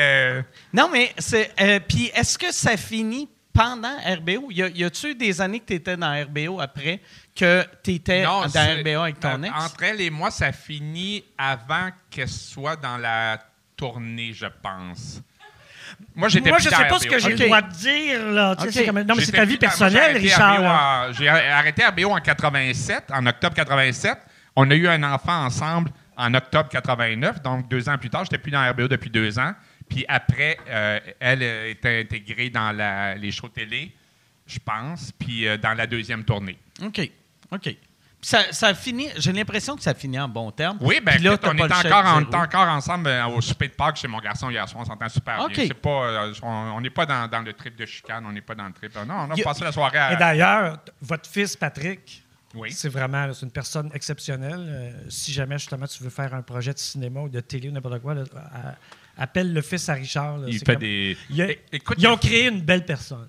OK. Ouais. Ah, c'est bon. Non, mais il a fait un, un- il a tourné un, un documentaire en quatre épisodes qui s'appelle Le dernier vol de Raymond Boulanger sur un trafiquant de drogue québécois Ouais, ouais, ouais. je qui est rentré avec 2 milliards et demi de cocaïne, qui s'est fait pogner dans une piste euh, abandonnée de l'armée canadienne proche de la TUC. Et mon garçon me dit à un moment donné Hey, papa, j'ai un projet de film.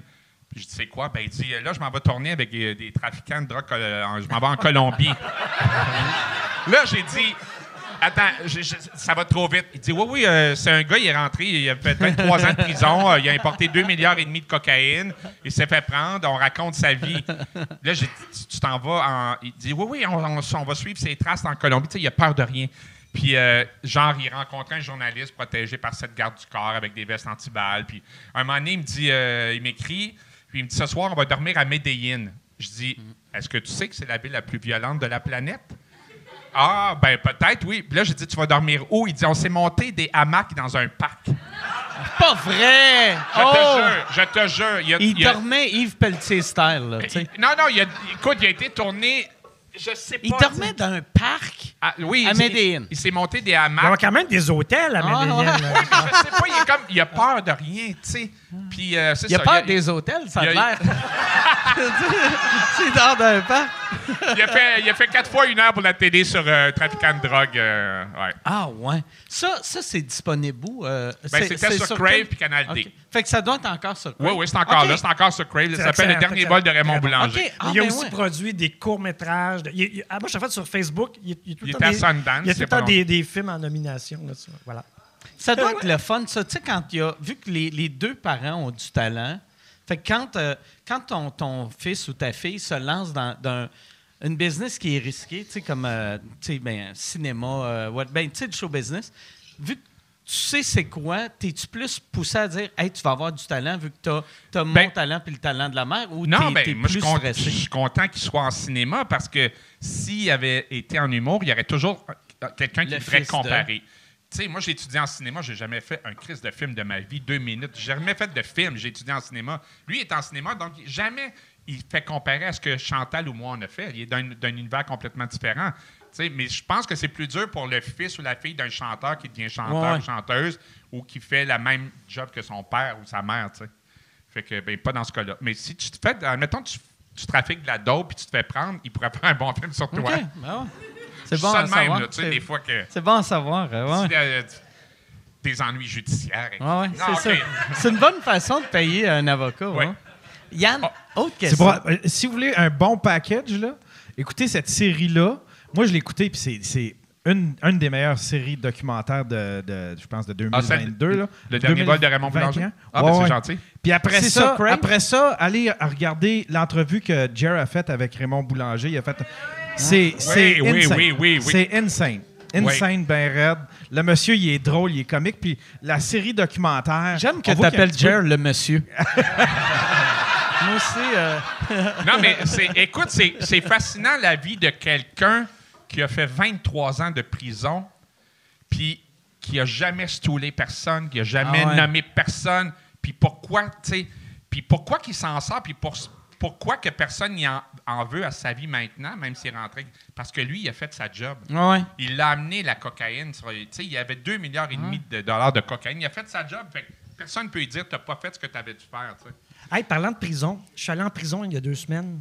À Trois-Rivières. Oui, oui, non, au Salon du Livre de Trois-Rivières, il y avait une activité avec des détenus. Euh, ça- ils étaient tous inscrits dans un cours de français, mais ils faisaient de la création aussi. Ils écrivaient des poèmes ou ils faisaient des arts plastiques. Fait que je suis allé les rencontrer pendant euh, une heure et demie, deux heures. Puis là, moi, je pensais que là-bas, j'allais être interviewé. Non, j'étais là dans un micro. Puis de- c'est, c'est, c'est quelque chose. ouais. T'as-tu aimé ça? J'ai adoré ça. Mais pour de vrai, là, euh, j'en suis pas encore revenu. Là. Genre- mais tu sais, à un moment donné, quand t'es là, puis les gars, après, ils sont ré- réescortés à leur cellule, puis ils vivent... euh, puis tu sais pas qui c'est qui est là dans, Ouais. dans le gymnase en face de toi, qui c'est quoi leur, leur histoire personnelle. Fait que là, je leur ai posé des questions. Il y en a-tu qui font de l'humour? Il y en a-tu... Puis il y en avait une couple de comiques euh, dans, dans, dans la gang. Ils font-tu des shows? Ils peuvent-tu faire des shows à l'intérieur de la prison? Euh, je suis pas allé jusque-là. Là. Genre, Mais euh, c'est- quelque chose, la prison. J'ai pas d'expérience à ce niveau-là, vraiment. Non, mais je me suis fait voler ma voiture euh, à un moment donné par un jeune qui avait 17 ans. J'essaie de ch- chercher quelque chose de judiciaire. là, Ouais. On est là-dedans. là. Je me fais voler ma voiture moi, par... euh, je peux- J'ai juste à vous écouter. Puis Écoute, le jeune, il a 17 ans, il vole ma voiture, pète la fenêtre, part avec. Et là, je suis convoqué. J'avais besoin d'argent, j'avais besoin d'argent. Non, je suis convoqué au tribunal de la jeunesse. euh, Ils appellent ça la justice réparatrice. C'est-à-dire qu'ils font en sorte que le jeune, avec son avocat, me rencontre pour que le jeune s'excuse. Puis moi, regarde, euh, l'assurance, je m'en fous. Mais, mais je trouve que c'est un beau Ok, Moi, je principe. fais, le- je fais le jeune. Qu'est-ce que tu as dit? Ben non, mais c'est que le jeune, il s'approche. Et là, le jeune est avec son avocat. Et, il- et là, il me reconnaît parce qu'il il tripe sur RBO. Il me Excuse, monsieur, ton char n'est pas propre. Non! Ce que le jeune m'a dit que j'ai trouvé extraordinaire, il dit. Il m'a même dit, Il monsieur. a dit pourquoi vous avez un lecteur vinyle? Ça existe pas d'habitude. Il me dit, Monsieur Serrois, je m'excuse. Avoir su que c'était pas votre voiture, avoir su que c'était votre voiture, j'aurais pas volé celle-là. J'aurais volé celle de J'aurais Mike. pas volé Et ça, j'ai trouvé ça tellement génial Ah, que c'est tellement il s'excuse, il s'excuse d'avoir volé ma voiture et avoir su, il aurait volé celle en avant ou en arrière de la mienne. Ça, c'est la, la justice réparatrice. C'est tellement le fun, ça. Ah, c'est drôle, c'est drôle. Puis une fois, j'ai roulé à 107 sur l'autoroute, j'ai eu un ticket. À À 107? peu près, non, peut-être 112, mais tu sais, je je suis pas très délinquant. OK, mais ça, mais j'ai jamais eu de ticket à 112. Tu n'as jamais eu de ticket? Non, j'ai eu plein de tickets, mais combien? jamais à 112. ah ouais. Ah, tu roulais à combien, à Prox, là? Ah non, mais moi, pour Juste vrai... une fois, une fois, c'est pas grave, tu le dis, comme à? Le, le pire, pire, la pire fois que je me suis fait arrêter, quand, quand j'ai acheté ma Tesla, tu sais, j'avais entendu dire c'est bien, bien vite. Puis là, je pars de Montréal, puis là, je roule avec. Mais tu sais, c'est des petites rues, fait que je suis pas pour aller vite. Puis T'allais là- pas loin dans le bout de Mont-Laurier, là, pas loin de Montréal? Non, mais je m'en allais, je m'en allais à Longueuil. OK. Puis là, je suis sur le pont Jacques-Cartier, qui est limite de 50. Fait que je me dis, mais il n'y a personne. Fait que je me dis, je vais, je vais voir comment vite je peux aller. Puis là, place au puis monde. euh, le, le gars m'a, il m'a gonné- tu sais, il m'a radaré à, je sais pas, ça se dit pas radaré, mais à 191. Ah! Puis là, 191! 191. Sur le pont Jacques-Cartier! Sur le pont Jacques-Cartier. Que. Mais ce qui m'a sauvé. Ce qui m'a sauvé, c'est que j'avais. Tu sais, le, le, le char avait 13 km d'écrit dessus. Puis j'ai dit, Ah, regarde, je viens. Il a dit, regarde, il faut, il faut que je saisisse ton char, puis on va enlever ton permis. Puis j'ai fait, Ah, regarde, c'est mon cadeau de fête.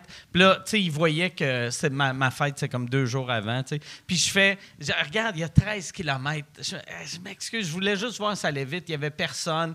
Puis il a fait, OK, je vais te donner un ticket comme si tu roulais à 100. Fait qu'il m'a enlevé genre Quatre- 6 points. Hey, puis, euh, je sais pas. 191 sur Mais ouais, j'aurais. Puis, t'as de l'air d'un esti de trou de cul. Front page Journal de Montréal. 191 dans une zone de 50. Puis en plus, c'est Ah la, journée où il y a plein de monde sur le pont, c'est Ah des feux d'artifice. Ah Ouais. J'ai commencé à 191, mais après 3-4 quarts, tu Ah. ralentis.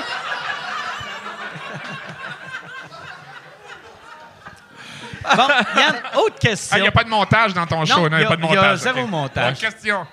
Il y a Alex qui demande euh, à quoi attribuez-vous vo- le succès de RBO? Ce serait quoi? Ce serait-tu Ben, la chance, Ben, l'époque? non, euh, ben, je pense qu'il y avait chance, talent. Notre hygiène, euh, je dirais. Non, mais euh, juste, un, un- juste un bon timing. Tu sais, on était Mais le talent aussi, tu sais. Ben, oui, mais on était comme la première génération d'enfants qui avaient été élevés devant la télé. Euh, on était la première génération que quand tu avais 6, 7, 8 ans, tu arrivais Mais il y avait plusieurs centaines de milliers de personnes aussi qui étaient Ouais. dans le même. Oui, mais tu sais, la plupart de, de nos premiers sketchs, c'est des sketchs sur la télévision. Tu sais, c'est des parodies de Mission Impossible, de Génie en herbe, des chanteurs, des chanteuses qu'on voyait. Euh, Il y a une grande, grande influence, des publicités, tu sais, comment de parodies de pub qu'on a fait. on est arrivé dans un bon timing, un bon moment, je pense. Dans les fêtes, parce qu'on était, on avait tous le même sens de l'humour, puis on, on a- on était tous des gens créatifs. Puis toi, tu étais une machine de la promotion. Pour de vrai, là, si Richard n'avait pas été là, là il n'y aurait pas eu aucune attention. euh, même à, CIB, à CIBL, il appelait Louise Cousineau, tu appelais Oui. Serge Grenier, il appelait tout le monde. Écoutez notre émission, on fait un radioton. Imagine-toi, le petit nerd. le petit Ah ouais? Non, mais ça marchait. Fait que Tu t'appelais Ser- Serge Grenier. euh, comment comment t'avais fait à avoir son numéro? Serge Grenier et Pierre Follia de la presse ont été les deux premiers à écrire sur nous quand on était euh, à CIBL. Personne ne s'intéressait à nous. Personne, personne. Et, euh, Serge Grenier des cyniques. oui, là, ben oui, pour ben, les, les jeunes Cyniques, qui c'est une de nos là. plus grandes influences. Sais, Il y a- il y avait tu sais, peut-être Monty Python d'un côté, il y avait Saturday Night Live, il y avait Gottlieb. Tu sais, on était les- la génération de toutes ces Les influences. Carcasses, Paul et Paul. Paul et Paul et Paul, Paul. oui. Rémi en MFM de Paul et Paul. Puis j'ai juste envoyé du matériel. J'ai dit, écoute ça. Puis euh, même chose pour Folia, euh, de la presse, qui, a écrit quelque chose de bien cool sur nous.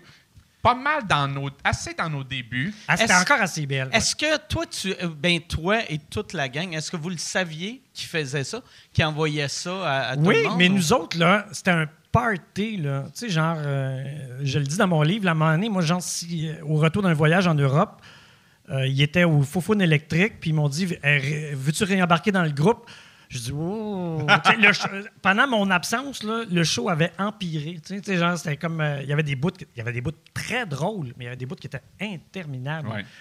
Puis là, Bruno, il me dit Ouais, euh, Guy a fait enregistrer le nom de Rock et. C'est une compagnie, on peut, on peut s'engager. OK, on pourrait te donner. Je pourrais avoir, tu pourrais avoir 100$ piastres par semaine. Ah, je- ça me tente, là. OK. Non, mais- Là, j'avais, j'avais, Écoute. pas- j'avais pas d'ar- j'avais plus une On- crise de scène. Fait que c'était ça, c'était ça à RBO. C'est une série d'opportunités qui, euh, qui sont présentées à nous. Puis au moment où les opportunités sont arrivées, on avait travaillé. Ah ouais.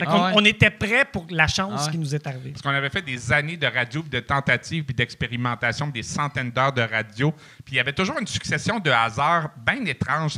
On est à CIBL pendant deux ans le vendredi de 9 à minuit avec tout ce qu'on peut consommer entre 9 h et minuit. Puis personne nous surveille, on s'amuse.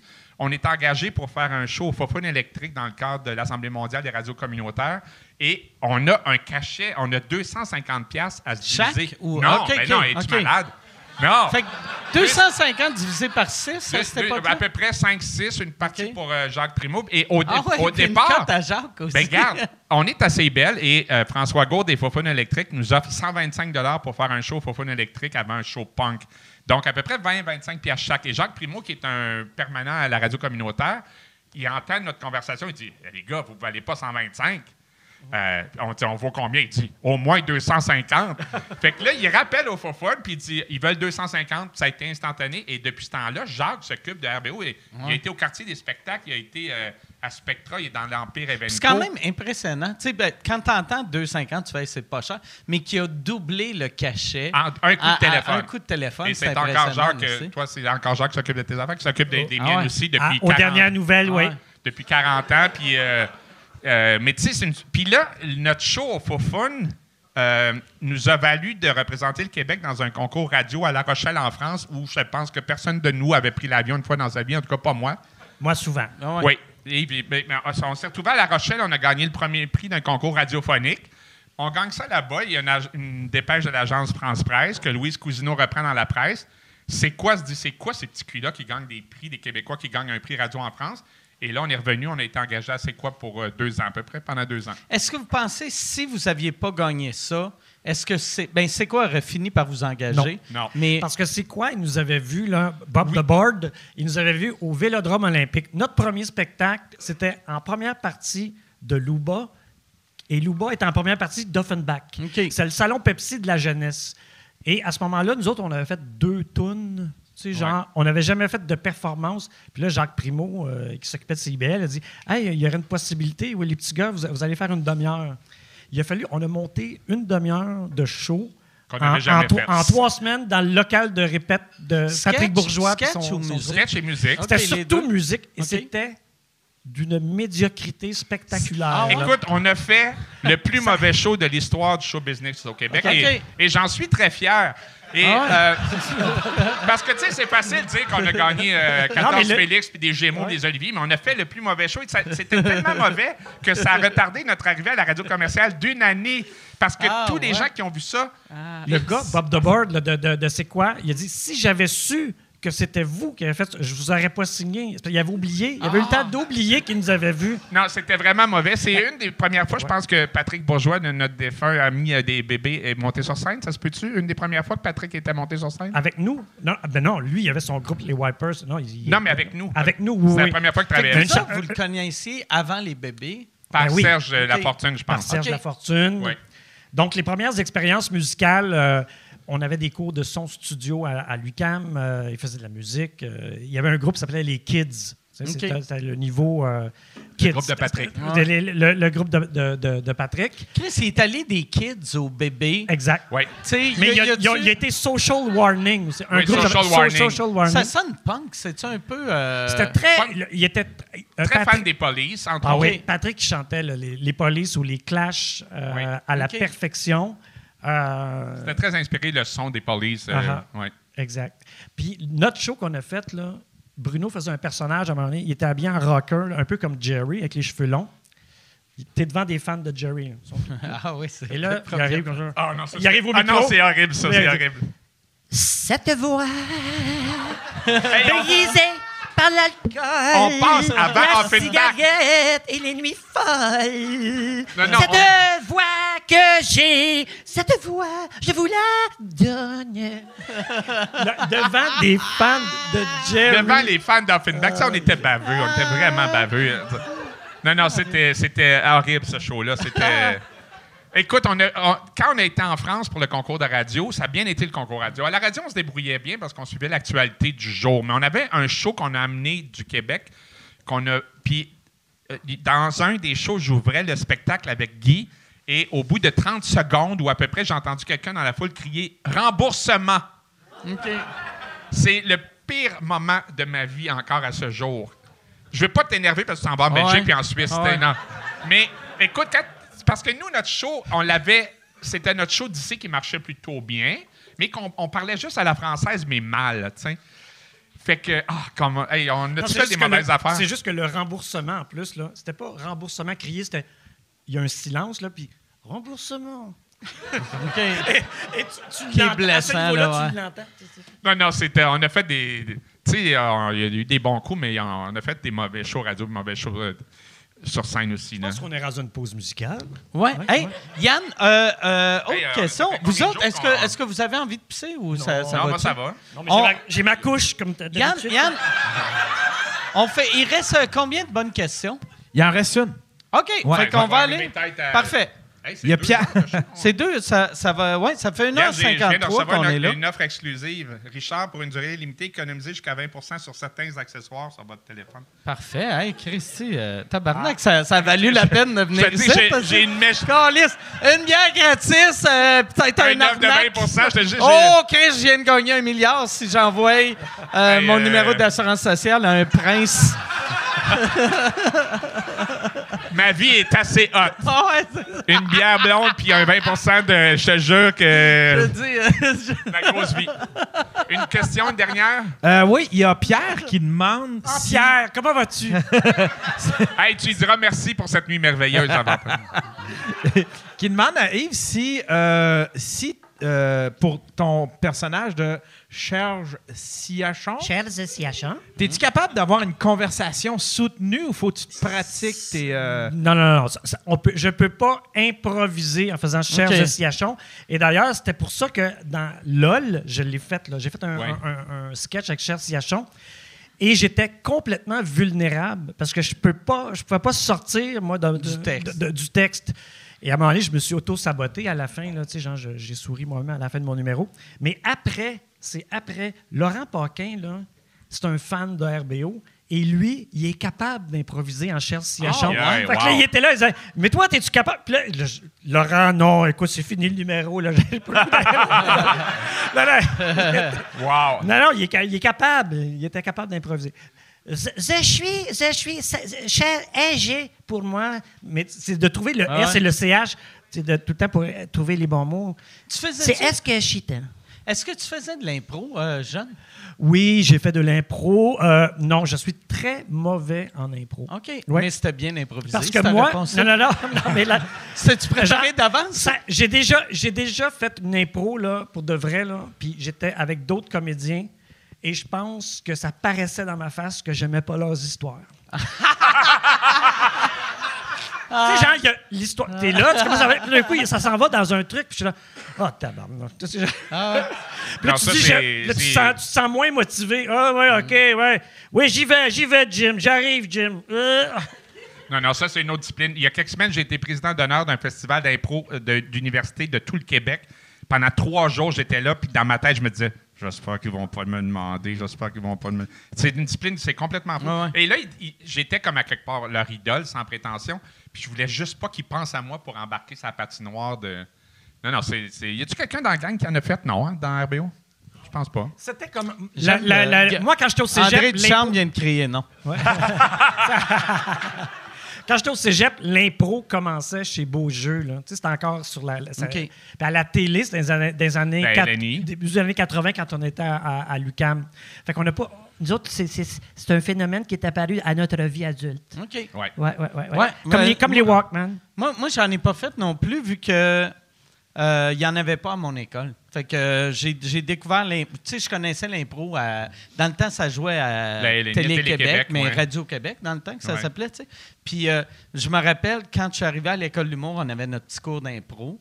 Puis j'étais nul à chier, vu que, tu sais, moi, il fallait que j'écrive mes affaires. Ouais, fait que là, j'arrivais, puis tu sais, moi, je me disais, OK, ah, all right, on est, on est dans un dépanneur, je suis un voleur.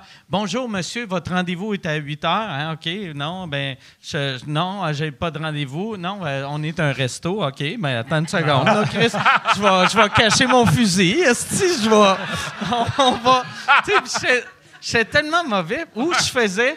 Je pensais à un gag. Fait que, mettons, j'arrivais. Moi, dans ma tête, je me disais, OK, quand il va me dire ça, je vais dire T'as un ça. bon gag. J'ai un bon gag, mais aussitôt que je faisais mon bon gag. Il y avait plus rien. J'avais plus rien. J'étais- On avait un mort. numéro de, de Guy puis moi, on faisait la LNI quand on a fait les, les lundis des AA. Puis on était deux, deux très mauvais joueurs. Mais à un moment donné, puis il y avait des malaises, il y avait des silences. Mais à un moment donné, j'avais pogné. Tu sais, à un moment donné, t'es- c'est la première fois que tu es sur scène tu sais, dans ta vie, tu sais, puis tu connais plein de monde, c'est leur rêve d'être là. Toi, tu dis plus ou moins. tu sais. Là, à un moment donné, j'étais là, puis pendant un silence, je regarde dans la salle, puis là, je vois la face d'un il y a un gars qui est. Qu'est-ce qu'il va- dire? Qu'est-ce qu'il va dire? Et là, j'ai perdu le fil complètement. Là, Ok. ben, Parce que j'étais là, je regardais, je disais, lui, il attend que je dise quelque Ah. chose. Là, tu sais, genre- Puis c'est ça. C'est là, donc, euh, c'est le, le- le complexe de l'imposteur qui euh, déjà m'avait atteint à cette époque-là. Mais malgré le complexe de l'imposteur, tu as eu une carrière incroyable. Tu as encore une carrière incroyable. Là, je dis ça comme si c'est fini à soir. Là. Du- Non, mais- Donne-moi donne-moi ta carte UDA puis décalisse. Mais on va finir avec une chanson. qui n'a jamais été seul pour une fois dans sa vie, seul au fond de son lit, seul au fond de la nuit. On va... Merci c'est beaucoup. pas fini. Ah, c'est pas fini. Ah, vous avez applaudi Non, mais, trop vite. non, mais fais, fais juste imaginer dans un, un habit de mascotte d'écureuil. Tu, tu devinerais pas c'est moi. Ouais, OK. ah, Chris! Vous venez d'avoir en primeur la- le chanteur masqué saison 6. L'écureuil! L'écureuil! Ah. L'écureuil! Hey, merci, merci beaucoup, les gars. Hey, merci. Richard. Merci, Yves. Merci à vous autres. Allez acheter leurs livres. Allez acheter leurs livres. Puis, euh, Euh, on peut-tu dire juste le, le titre une fois? Ouais, ouais, le, ben oui. le livre de Yves, c'est Déboussolé. Le mien, c'est Le vinyle de l'insomniaque. Puis je suis à la radio le midi sur tout le réseau Arsenal Média. Puis Yves, toi, ta vie? Euh, on- est quelle date? on est, euh, ben, je sais pas c'est quand ça va sortir. J'ai mangé une salade de pâtes. OK. Que, Hey, merci, euh, merci extraordinaire public. Merci beaucoup. beaucoup. Merci. Merci.